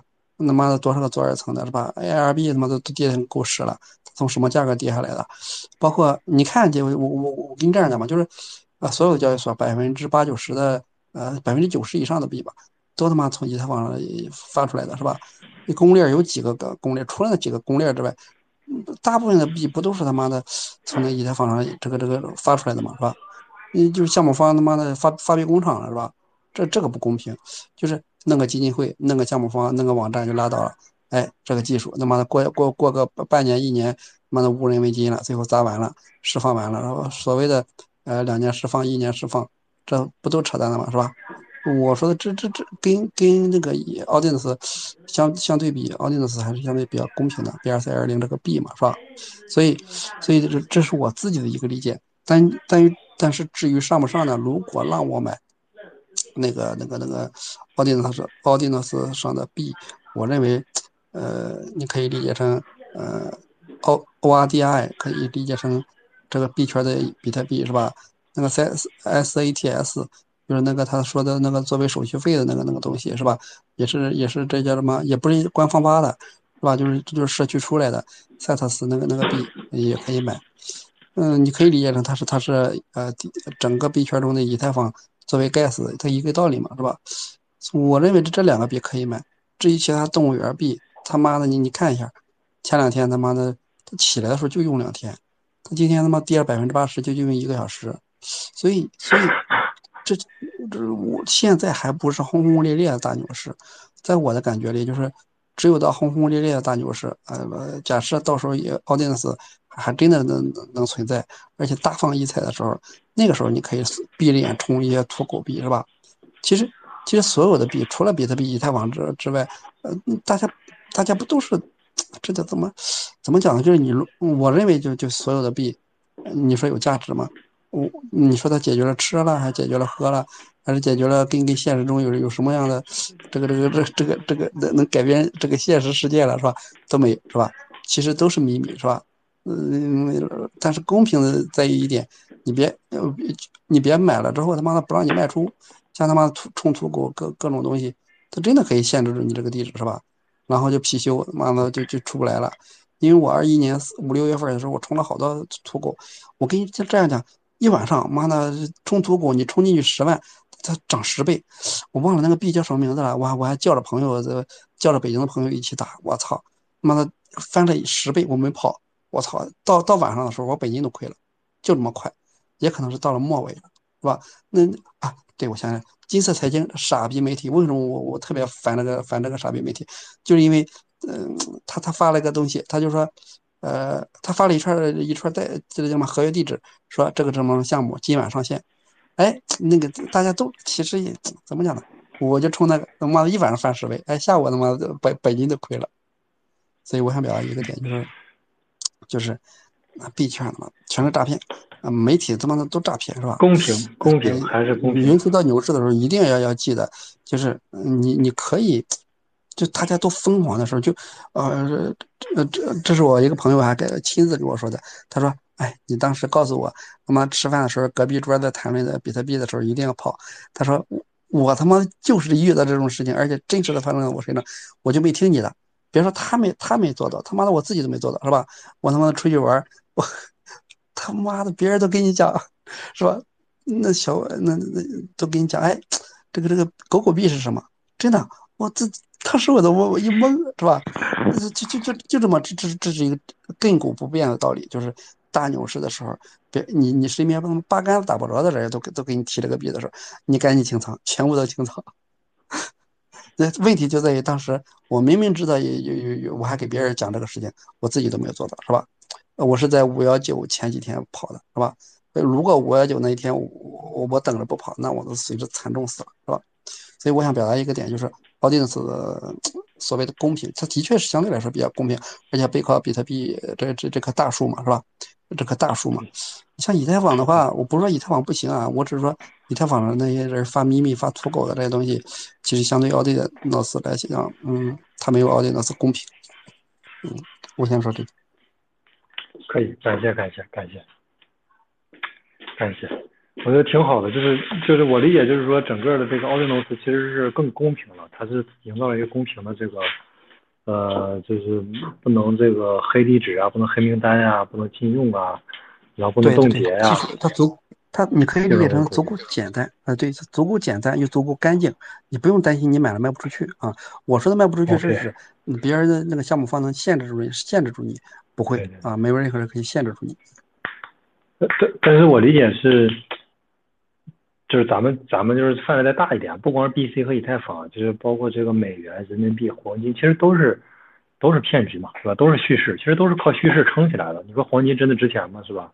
一克六百人民币，那怎么可能这么值钱？对，但是你你问题是，你问嗯，我想说的是，奥丁诺斯，你这个故事你得让更多的人去相信他，就是你奥丁诺斯不能光光是我就是为了公平，是吧？公平，公平还是公平，这个大家理解。但是你得，你确实得有个实际应用，就是说，比如奥迪诺斯，比如说能做一个这个，反正不管是啥吧，哪怕是说这个速度更快了，或者说这个手续费更便宜了，或者等等就这类的，就是你有个实际应用，或者是说交易啊等等，然后你这个叙事呢，能能有自圆其说，是吧？然后大家呢，更多的人能参与到这个叙事里边来。我理解是，就是说。不管机构要散户，其实大家都不是都是聪明人，大家只要看你的趋势，能让更多的人相信，是吧？现在在奥迪呢是跟那个别的比，我知道你的意思，你刚刚那个意思就是讲的一个讲的一个点，就是共识，共识怎么起来？其实你像现在交易所中百分之九十的币是吧？它其实都是组个团队，发个弄个基金会，弄个项目方，他自己给你布到共识。呃，但是那个怎么讲？他说我这个币有价值，我做二层的；我这个币有价值，我做公链的，是吧？他是项目方给你弄，但是最最终他妈的呃线性释放的那币都在项目方手里，是吧？这这这问题在这里不不公平。那那那那奥迪纳斯的话，呃，奥迪纳斯的话，他他不是这样的，是吧？他这他现在也没有解决任何问题。你你说那那些什么共识是怎么起来的？那些项目方的那那些东西有啥共识啊？经过个一轮熊市，大家知道了，他妈的跌了十倍还能跌十倍是吧？也没什么共识，就是周期来的时候共识。我认为什么叫共识？就是他妈的周期来的时候，你闭着眼冲，怎么着都对是吧？那你随便捂两下子，你都都可以赚钱。闭着眼闭着眼的弄，但是一旦不行的话，往往下周周期的时候，大家比特币的大家大大家都开始骂是吧？我我我认为就是共识也好啊，什么也好，它是通过周期推起来的。嗯，像奥迪纳斯的话，像 B R C 二零 B，你像 O O R D I 那个币是吧？已经上交易所了，只有 O K 上有是吧？它就是呃奥迪纳斯那个协议上第一个币是吧？呃，第一个诞生的币，就类似于整个币圈第一个呃币就是比特币嘛是吧？它是类似于这这么个呃，就就差不多的意思。但第二的话，Cetus 那个币，它不是说做做做手续费嘛，是吧？呃，如果这如果是这个 Audience，万一在在牛市中，比如说到明年呃年年底或者到后年年中，它还在而且大放异彩的时候，我我认为这个赛它那个这叫什么？呃，赛赛特斯这个作为这个这个这个手续费的这个这个币兑换的这东西，我认为还是挺有价值的。所以所以你说它现在能解决问什么问题？啥也没解决是吧？嗯，咱咱就说句难听点，那比那比特币，你说处处置处置，那那解决了啥了是吧？他也不能，就就就可能说这个有有有点有点有有点大，就是现在整个币圈中，它到底能解决啥呢？有什么宏大的趋势？就就就就怎么讲，都是都是自己骗自己。不是，但是你先别管说他，不是你先别管，就是他实不实际，就是说，呃，是啥样的？咱就说 BTC，它现在是目前全世界最好的流行标的啊，这是一个故事。而且它的故事其实很多。然后以太坊的话，世界的这个世界计算机嘛，啊，这也是故事。你别管它是不是真的，但是最起码大家愿意相信是吧？或者它现在没实现，但是愿意相信它未来可以实现。但奥迪诺斯你得有一个，就是我理解是。呃，就就是这样的这个这个这个趋势嘛，或者是说这个愿景，你有了大家之后，这个相信了，然后才能去做嘛，是吧？要不然你你说我的这个愿景是公平，那这个这就是我觉得仅仅公平不行啊，不够啊。它是呃，它是就是它相对来来讲，我我刚刚不说了嘛，就是类似于比如说现在要发个币，你是要在 BRC 二零发个币呢？呃，这种比较干净是吧？呃，当然共识先不说。第二个的话，你在以太坊上发币，我可以控制你这个地址是吧？你可以买，只能买不能卖是吧？呃，或者是就是类似于关门大过，就嗯，但是 Audience 做做不到嘛是吧？Audience 就是发了的话，没有任何人可以可以阻止你那个那个那个那个不能买也不能卖嘛是吧？因为它走的是 BTC 那个链嘛是吧？但但我理解你发。光发币你不得做应用吗？那个以太坊上不是有智能合约吗？能写能写一些这个呃代码啊之类的，去中心化呀。就是以太坊不是 BC 这边现在就是，假如说 Audino 已经有了这个协议了，它能基于 Audino 比如说写合约什么的吗？或者说写一些代码之类的？这个我不懂呀，我我不是做技术的，我我我我也没没嗯，反正给我的感觉就是呃，如果按按那个就是。就是跟那个以太坊上这些这些项目方也好，发的币也好，我还真的比较看好奥丁的这个这个这个这一点，就是你如果冲过很多土狗，你就知道，你也不用担心了。说举举个例子，现在特别一个假假设在在 BRC 二零上二零上有个实币是吧？那我就敢闭着眼冲了是吧？我也不用查合约，也不用查这个是不是 PU 盘。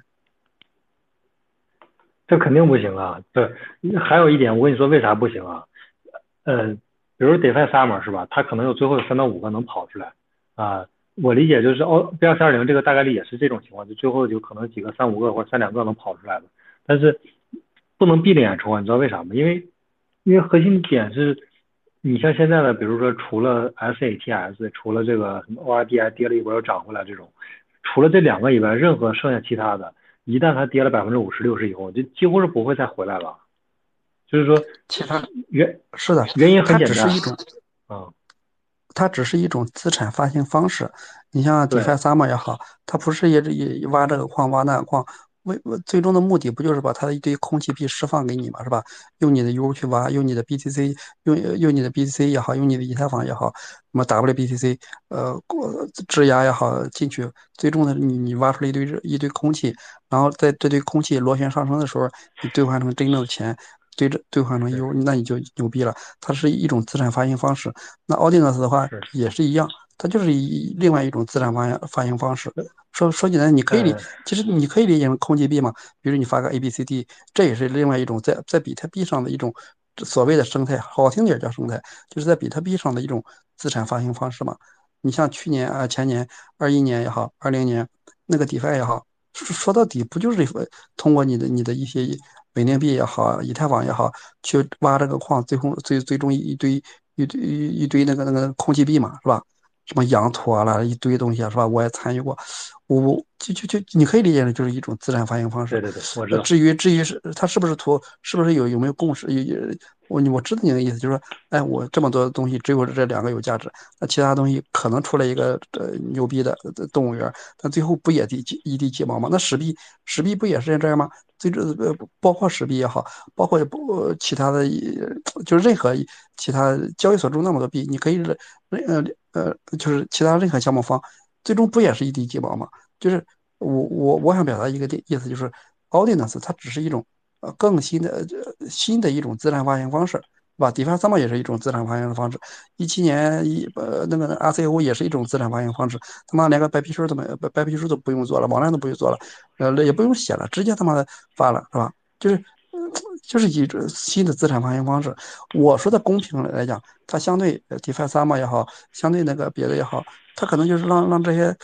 嗯，让这些韭菜，大家都是韭菜，让让我们这些韭菜，呃，起在大家一个起点，就是，哎，你你你不用担心它会不会有有有有有有有 bug，也不用担心它会不会让你不不会让你卖了啊。至于我买了之后会不会是驼狗，会不会归零，那没没办法，因为它公司起来你就牛逼，公司起不来那什么都不是。OK，那。我我我理解，但是我从流动性的角度，再大概就是在在分析一下 BRC 二零和整个的这个正常的 token 的一个区别，就是它首先的公平肯定是公平的，但是你就我我刚才说了一点，我说那些动物币它都不会再起来了啊，但是什么像 s i z e 这种，它可能有庄家的才会起来，为什么？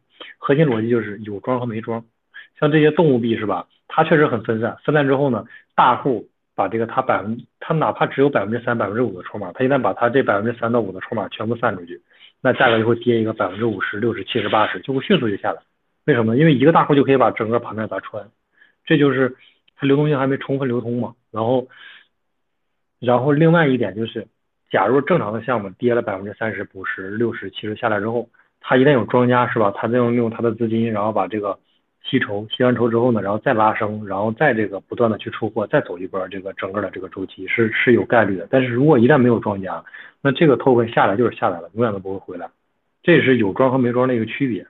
然后 SaaS 可以和这几个全部区别开源，就是因为它有庄家嘛。然后另外一个就是整个 B 二三二零里边的这个 token，如果说仅仅是作为一种新的发行方式，我觉得还不足以啊，说能带来很大的一个资金体量。就是大大多数大体量资金是不会进来的，机构啊这些，然后，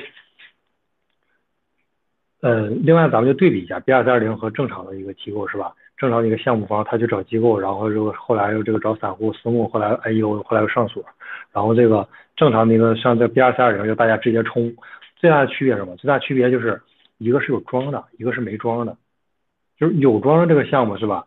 它大部分筹码百分之比如说八十或者七十都在自己手里。啊，甚至九十，然后这个呢，就是说所有人都是公平的，可能稍微有一个大户，哪个大户冲有个百分之三到五的一个筹码，然后可能这这类的用户可能还有个几个，是吧？这里这个比如说有五个，三到五个，这三到五个里边只要有任何一个大户，他把他所有筹码全部卖掉，那整个这个盘面就崩塌了，而且永远都不会再回来了。哦，但是我，嗯，不好意思，不好意思，我我我我，嗯，我不好意思，我打断你一下，我跟你说一下，我我就呃意思就是这样，就是。啊，你像这个你说的其他项目，就是非非 BRC 二零的呃，这个其他项目是吧？他弄个白皮书啊，最后说有有个 VC 是吧？呃，比如说我我融资了一一个亿是吧？我这个发了个币，这上上线全流通是一百个亿，但是我只流通百分之十，是十亿是吧？上来就是十亿是吧？但全流通的就是一百个亿，因为我我这些币虽然锁着呢，但我我我半年就释放完了，一年就释放完了，最后上来估值就他妈十个亿是吧？全流通一百个亿是吧？但是 Audience 不一样是吧？Audience 的话它是这样。比如上来这个我我发了个币叫 A B C D，上来的时候总共市值可能就他妈一一个比特币，但是随着呃可能前前面前两个月无人为金，如果一旦有有个有个有个有个机会是吧？类似于那个基点，一旦有个机会，它真的从从一万涨涨到了呃涨到了一千万，它是一万两万慢慢涨上去，大家所有都有公平机会的，就是它是从你可以理解成人民人民的力量是吧？它是被被被被。这个这个共识是慢慢积聚，慢慢的发现，就是你你可以随时有有机会上车，但是项目方 VC 不是这样，是吧？比如说那个那个我最近的一个什么，那这叫什么啊？我想不起来了，就是 A P T 是吧？这个这个公链，他妈的上来之后，可能估值五十个亿或者估值二十个亿是吧？就是就是这个意思了。就是他在往往你说他五十个亿，我我举例子啊，我没仔细看。比如说他五十个亿，他再怎么涨再怎么涨，难道那难道他他能涨到一千亿吗？是吧？那空间就能看得到了是吧？就是就是我表达是这么个意思啊。嗯，OK。但如果说从像你说的这个是涨幅比来看的话，可能 B 二三二零的这个涨幅空间大一点。但是就是我那个想表达就是啥呢？这个项目必须得有庄家啊，才有可能会拉盘。如果这个项目没有庄家，纯靠共识，它这个就是这个共识是非常容易被打破的啊。比如说咱们现在台上就是四个人是吧？就这四个人，只要有任何一个咱们这个每个人假设只持有百分之三的筹码，这个不多啊，就只占全流通的百分之三。咱们四个只要有任何一个人。共识破灭啊！其实共识破灭就是啥？就是我想卖了，是吧？你说他不卖好，我卖，我只要把我这百分之三一卖掉，那这个项目基本就崩塌了，就是而且可能永远都不再回来了，因为没有庄家嘛。哎哎，可以，我我为什么不会回来？你说你看到那 SCT 嗯 sets 有有庄家，嗯，那不是那地址前十都可以看到吗？你怎么知道他有庄家呀？只不过是可能那些人早期在气费低的时候打的多一些，对吧？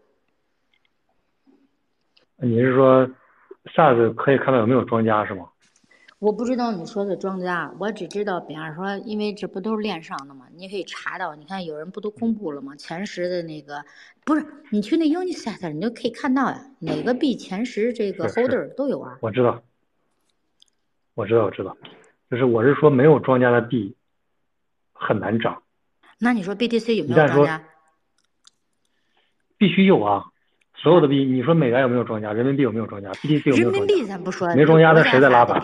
我就说 BTC。不是，我就问你，BTC 没庄家谁拉的盘？我我觉得这只是说有一些大户，靠散户拉的。你不能说他是庄家，我觉得就是说一些大户，就像那个 SaaS 里边，他是从四月份就开始打。我那时候百分之五的时候，我打了一点点，我没有那么有钱。人有人有钱，打了一万张。人确实有钱，卖了四千张，包里还剩六千张，那个都可以在那链上看到。你去那 Unisat 上，你可以看每个币的 Holder 前十、前一百都能看到。对，所以它的共识很容易崩塌嘛。今天不是已经崩了吗？今天就崩了。哎呦，我还真没看呢。都跌了百分之五十了，还没看呢。哎，赛赛呀。对啊。你今天不大盘也不好，大盘也下来。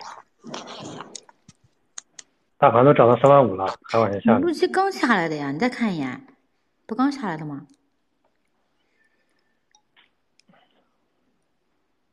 这个我我我是感觉啊，我我我自己没有什么这种动物园币啊，我我我也没有那么快的腿脚，跑那么快，进去就出来这种赚这个快钱，没这本事，所以我的币都在手里拿着。所以你说这庄家，嗯，反正就是说炒呗。这这这这不是叫炒币、炒炒 N、炒炒炒股对吧？就像九幺幺这种腿脚利落，呃，快快能赚到钱。但是呢，也有一些项目帮做事的。但是这个 SaaS 币好像不是 Unisat 发的，这个我昨天跟他项目方确定了，就是一个人哎看到 Unisat 了就发了这么一个币出来。你说有项目方不是有有有有项目方这里好大的。嗯，这个在那能很清楚的看到谁有。那不哪个钱包有，不是谁，我我这不知道是谁，不是钱包。对呀，你知道那个钱包的是谁的吗？你知道是一个人的还是两个人的？不知道。还是十个人？不知道。啊，对呀，那你咋知道？而且第一是这个项目就是说。越公平的项目，我理解是越很难涨起来。不要想着什么公平，追求公平是没有意义的，啊，一定是越集中它才涨得越猛。咱们就看币安的项目，哪些项目涨得最猛，一天能涨十倍的，那一定是说筹码已经百分之九十九了。BNB 率高高点六百多，现在不是还在两百多在这徘徊吗？你现在能等我说完再再再继续说吗？可以。就是一定是是吧？公平是我觉得是没有太大的这个噱头的。但是如果说你说在 B T C 上讲故事，讲 o n o s 故事，讲 N F T 的故事是吧？讲这个应用的故事，我觉得这个故事还可以可以讲没有问题啊，可以讲啊。但是你要说纯公平，我觉得噱头还是不够大的。然后我看到 G 幺的公司做 game 呀、game 赛的，其实挺多的，这种故事是没有任何问题的。但是你要说纯冲这种土狗，然后没有，也就就是说没有庄家的土狗还去冲，我觉得这个是很可怕的。就是没有庄家，第一它很难涨起来，也就是没有人做事，没有人拉盘，是吧？纯靠散户的疯魔。然后一旦有一个，是吧？稍微来说大一点的用户，他想卖掉，那这个就是破灭掉了，整个这个公司就破灭掉了。而且，我咱们去推理啊，咱们就不用说这个，这就是推理就行了。就是说，假设说这个有一个他有百分之三的筹码啊，他就卖掉，卖掉之后呢，然后剩下的可能有三五个人也有百分之三的筹码，咱们就去想。这里边会有任何一个人会去把筹码吸收回来，然后再去拉盘吗？会吗？不会吧，因为这里边就是一个，这就是一个，是吧？囚徒博弈啊，就是说，这任何里边任何有一个去吸完吸吸完筹码，然后再去拉，那那会会让其他人会再去砸盘的。就是说，为啥奥迪公司我理解它可以涨啊？它现在比如说从三左右涨到了六，涨到了七，核心原因一定是庄家吸收了筹码啊。它可以去操控这个奥迪诺斯的价格了，啊，它拉盘之后呢可以出货呀，是吧？然后可以一直作为一个很好的标的，作为这个整个 B R C 二零生涯的龙头，然后去做。如果说庄家没有筹码，那谁去拉盘呢？靠散户拉盘吗？这个是，呃，我的理解是不太现实的。散户是第一，没有操盘的能力，而且你即使散户操盘，流动性也不在啊，是吧？你得既挂买盘还挂卖盘，得有充分的流动性，才有人会进来啊！你说我卖个一千美金，然后我就已经砸下来百分之十二十的，那你说，那那这谁能进啊？谁也不会进的。就是说，必须得有人去做啊，去做庄，而且得做流动性，要不然，那那这大家是吧？纯靠这种，为什么它可以一直涨呢？是吧？为什么它一直涨？就是第一，它是场外交易频率很低啊，频率很低，而且呢。就像我们买币一样，我们买完币就放在交易所里面，我们不会去卖，是吧？不会说迅速就挂一个单，是吧？挂到盘面上去，不会，大多数人都没有这个习惯。那也就是我们买完了投完只放在手里，不去挂。那一旦它不挂之后，这些是吧？散户只把这些卖盘吃掉，吃掉之后呢，就一直往上走了。但是你要记着，它一直往上，价格是一直往上走，但是买盘没有跟上啊。是我拉了十倍，你会发现十倍以下没有买盘。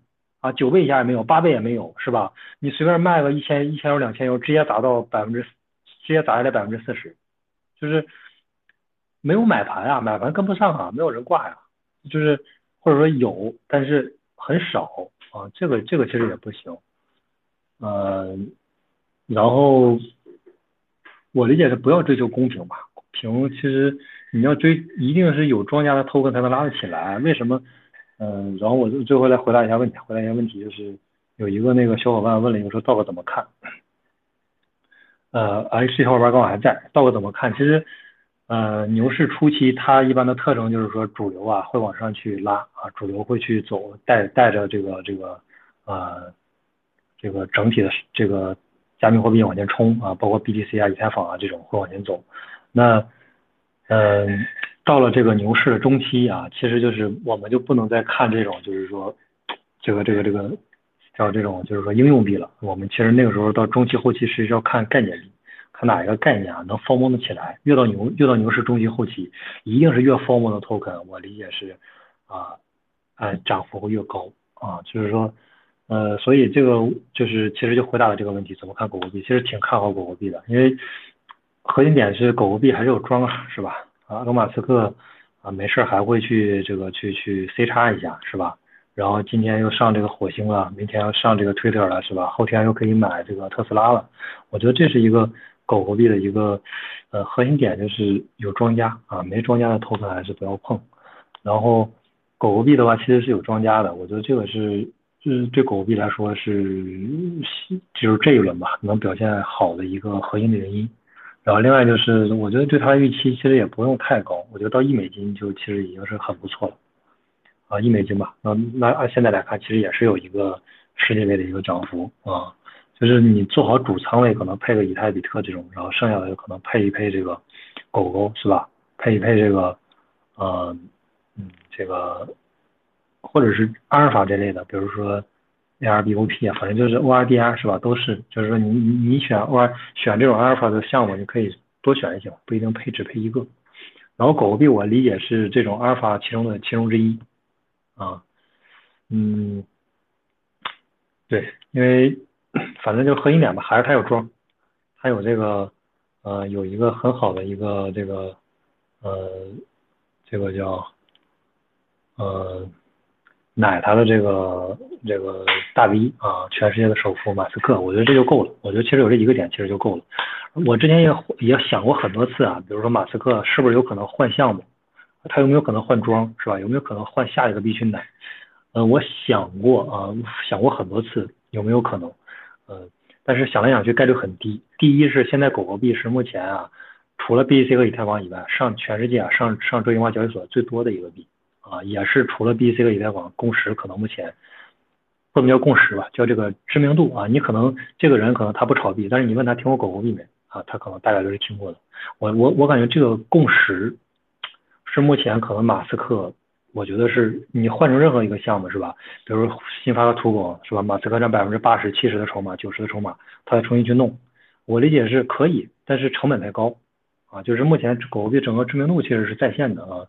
然后这个共识在线上的锁是绝对绝对足够多的，这是第一点。第二点就是说，哎，那我们看了现在，假如说他选一个是吧，上锁也也也不少的，然后这个也可以就是说去奶的，他占占的比例也多一点的，有没有可能？也有可能。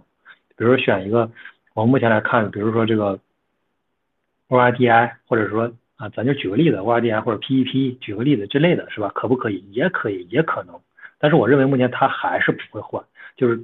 马斯克的主仓位他是不会换的，他还是会买买狗狗。为什么？核心点，他已经尝试过这种就是说大把大把赚钱的这种滋味了，他不会去选一个啊一点一点赚钱的这种方式。我不知道这个是就是更精准一点，就是说狗狗币的市值足够大啊，他能通过狗狗币赚来大把大把的钱。但是如果说他买 P E P E 是吧，这得这得涨。最起码以现在的价格再涨一百倍啊，才能达到整个这个狗狗币的一个市值啊。然后，那是吧？你你你这个拉升你得花多少钱是吧？花多少钱不足。然后你在这个过程中，你的整个出货的这个成本，也就是卖出的这个成本也不一定足够高啊。就是我理解，如果是做我们作为一个项目方来角度来考虑啊，其实呃，或者作为一个这个炒。投机者来考虑的话，我我认为马斯克因为这两个原因吧，第一是狗狗币的知名度够高啊，现在目前我没有看到任何一个能跟狗狗币相相提并论的，都不用说就是说相相比，没有相提并论的，就是提都没有都没有可以和它就是相比的。第二就是它的市值足够大啊，这一轮周期哪怕呃埃隆马斯克把它整个地址的这个百分之二十多的这个筹码，他哪怕卖到百分之三到五，那都是一个很可观的收益。啊，就不用卖到更多，他只要卖到他筹码的百分之三到五，那都是一个非常非常夸张的一个数字了，是吧？其实给那么多筹码是没用的，是吧？就是他能卖，他不会全卖的了。我们就看以太坊基金会是吧？他每一轮牛市他都卖币，但是为什么每一轮以太坊是吧？基金会还在拉盘是吧？还在拉升，然后为什么他还是有那么多的那么多的筹码去卖掉啊？基金会一直在减持，除了这种明面上的基金会的减持，然后他们这种手里还有这种就是不放在明面上的是吧？为什么还有那么多筹码？就是因为你每一轮牛市，其实以太坊基金会能卖到百分之三到五的筹码，那都已经是说很夸张的一个金额了，其实卖不了太多的。流动性虽然说是牛市的时候很多人买，但是。有换手啊，是吧？你能是说，就是说是有这个流动性很充沛，有一百亿美金、两百亿、三百亿美金，能能全让你卖吗？其他人也得卖呀。所以说，他能卖掉个百分之三到五的筹码就足够 OK 了。然后我理解是第二市值足够大，呃，狗狗币的市值足够大，足够就是说有想象空间。马斯克他哪怕卖到百分之三到五，那都是任何一个小市值的项目不可相提并论的。就是你找一个两千两千万美金市值的，是吧？一千万、一千一一亿美金市值的，得拉到一百倍，甚至甚至五百倍才能达到现在狗狗币的市值，是吧？这个是，呃，我觉得第二个啊，马斯克不会换他的主要做市值的，呃，不会换他的主要的项目的这个第二个原因，我觉得这俩吧，这俩就够了，其实，啊，可以就是，嗯。呃，但是下一轮不知道，但是我觉得这一轮大概率马斯克的主仓位还是狗啊，就他核心喊单的还是狗，然后呃这俩吧，然后另外就是奥诺斯，我觉得大家还是嗯，就是你打一张起来就一百美金是吧？打一个就一百美金，你打十个才一千美金，我觉得我是我觉得打新的时候是完全可以参与的，但是我我。我其实一直在想，最近要接盘，我我要去那个 B 二三零，我要接一些动物币，最近一直想去接啊，但是我每次就是，因为我我其实反应也是比较慢慢盘的，可能主流做的还可以，但是我这种反应是很慢的。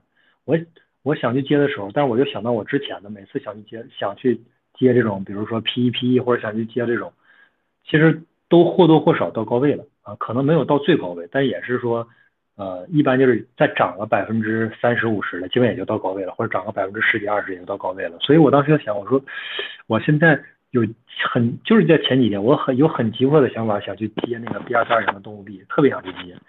但是我一直就是最近就是事儿也多呀，忙也没去接，然后结果今天就崩盘了啊！就是我感觉这种还还挺这个挺准的，基本上就是每次我特别想冲的时候，我就感觉其实我冲进去能涨啊，但是肯定涨的不多了啊。然后我我理解 S SaaS 的话，其实是属于这个叫冲高回落啊，回落之后，然后肯定要如果说有庄家去吸筹的话，还会再起来；但如果没有庄家吸筹，其实也就这样啊，就是一直底部横盘呗。一定是有庄家去吸筹做市值啊，一定是要庄家吸筹做市值去拉盘，这个项目才有可能啊走起来。不要就是不要有幻想，幻想什么呢？散户能把盘拉起来，不要有任何这种幻想啊！散户是拉不起来盘的啊。然后即使散户拉起来，那也是昙花一现啊，就是可能十分钟上去了，那迅速就会下来。因为散户没有没有买盘呀，他只是迅速的是买上去了，一直吃这个卖一，但是底下没有买一啊，没有买二、买三、买四、买五、买六、买七、买八、买一百啊，是吧？你得给底下铺大量的买盘，有充分的流动性，然后这个东西才能可持续的往上走，要不然就是昙花一现嘛。呃，对，然后但是，嗯，ORDI 我理解是充分流通的，这是另另一个另一个话题了。ORDI 其实和其他的还不太一样，因为它已经充分流通的这个 token 了。对，然后，呃，费用，然后今天就我看时间也挺久的了，要不就这样，就这些了今天。OK OK，对，然后，哎，我看一个小伙伴上来了，是不是需要提问？那我们开放一下提问吧。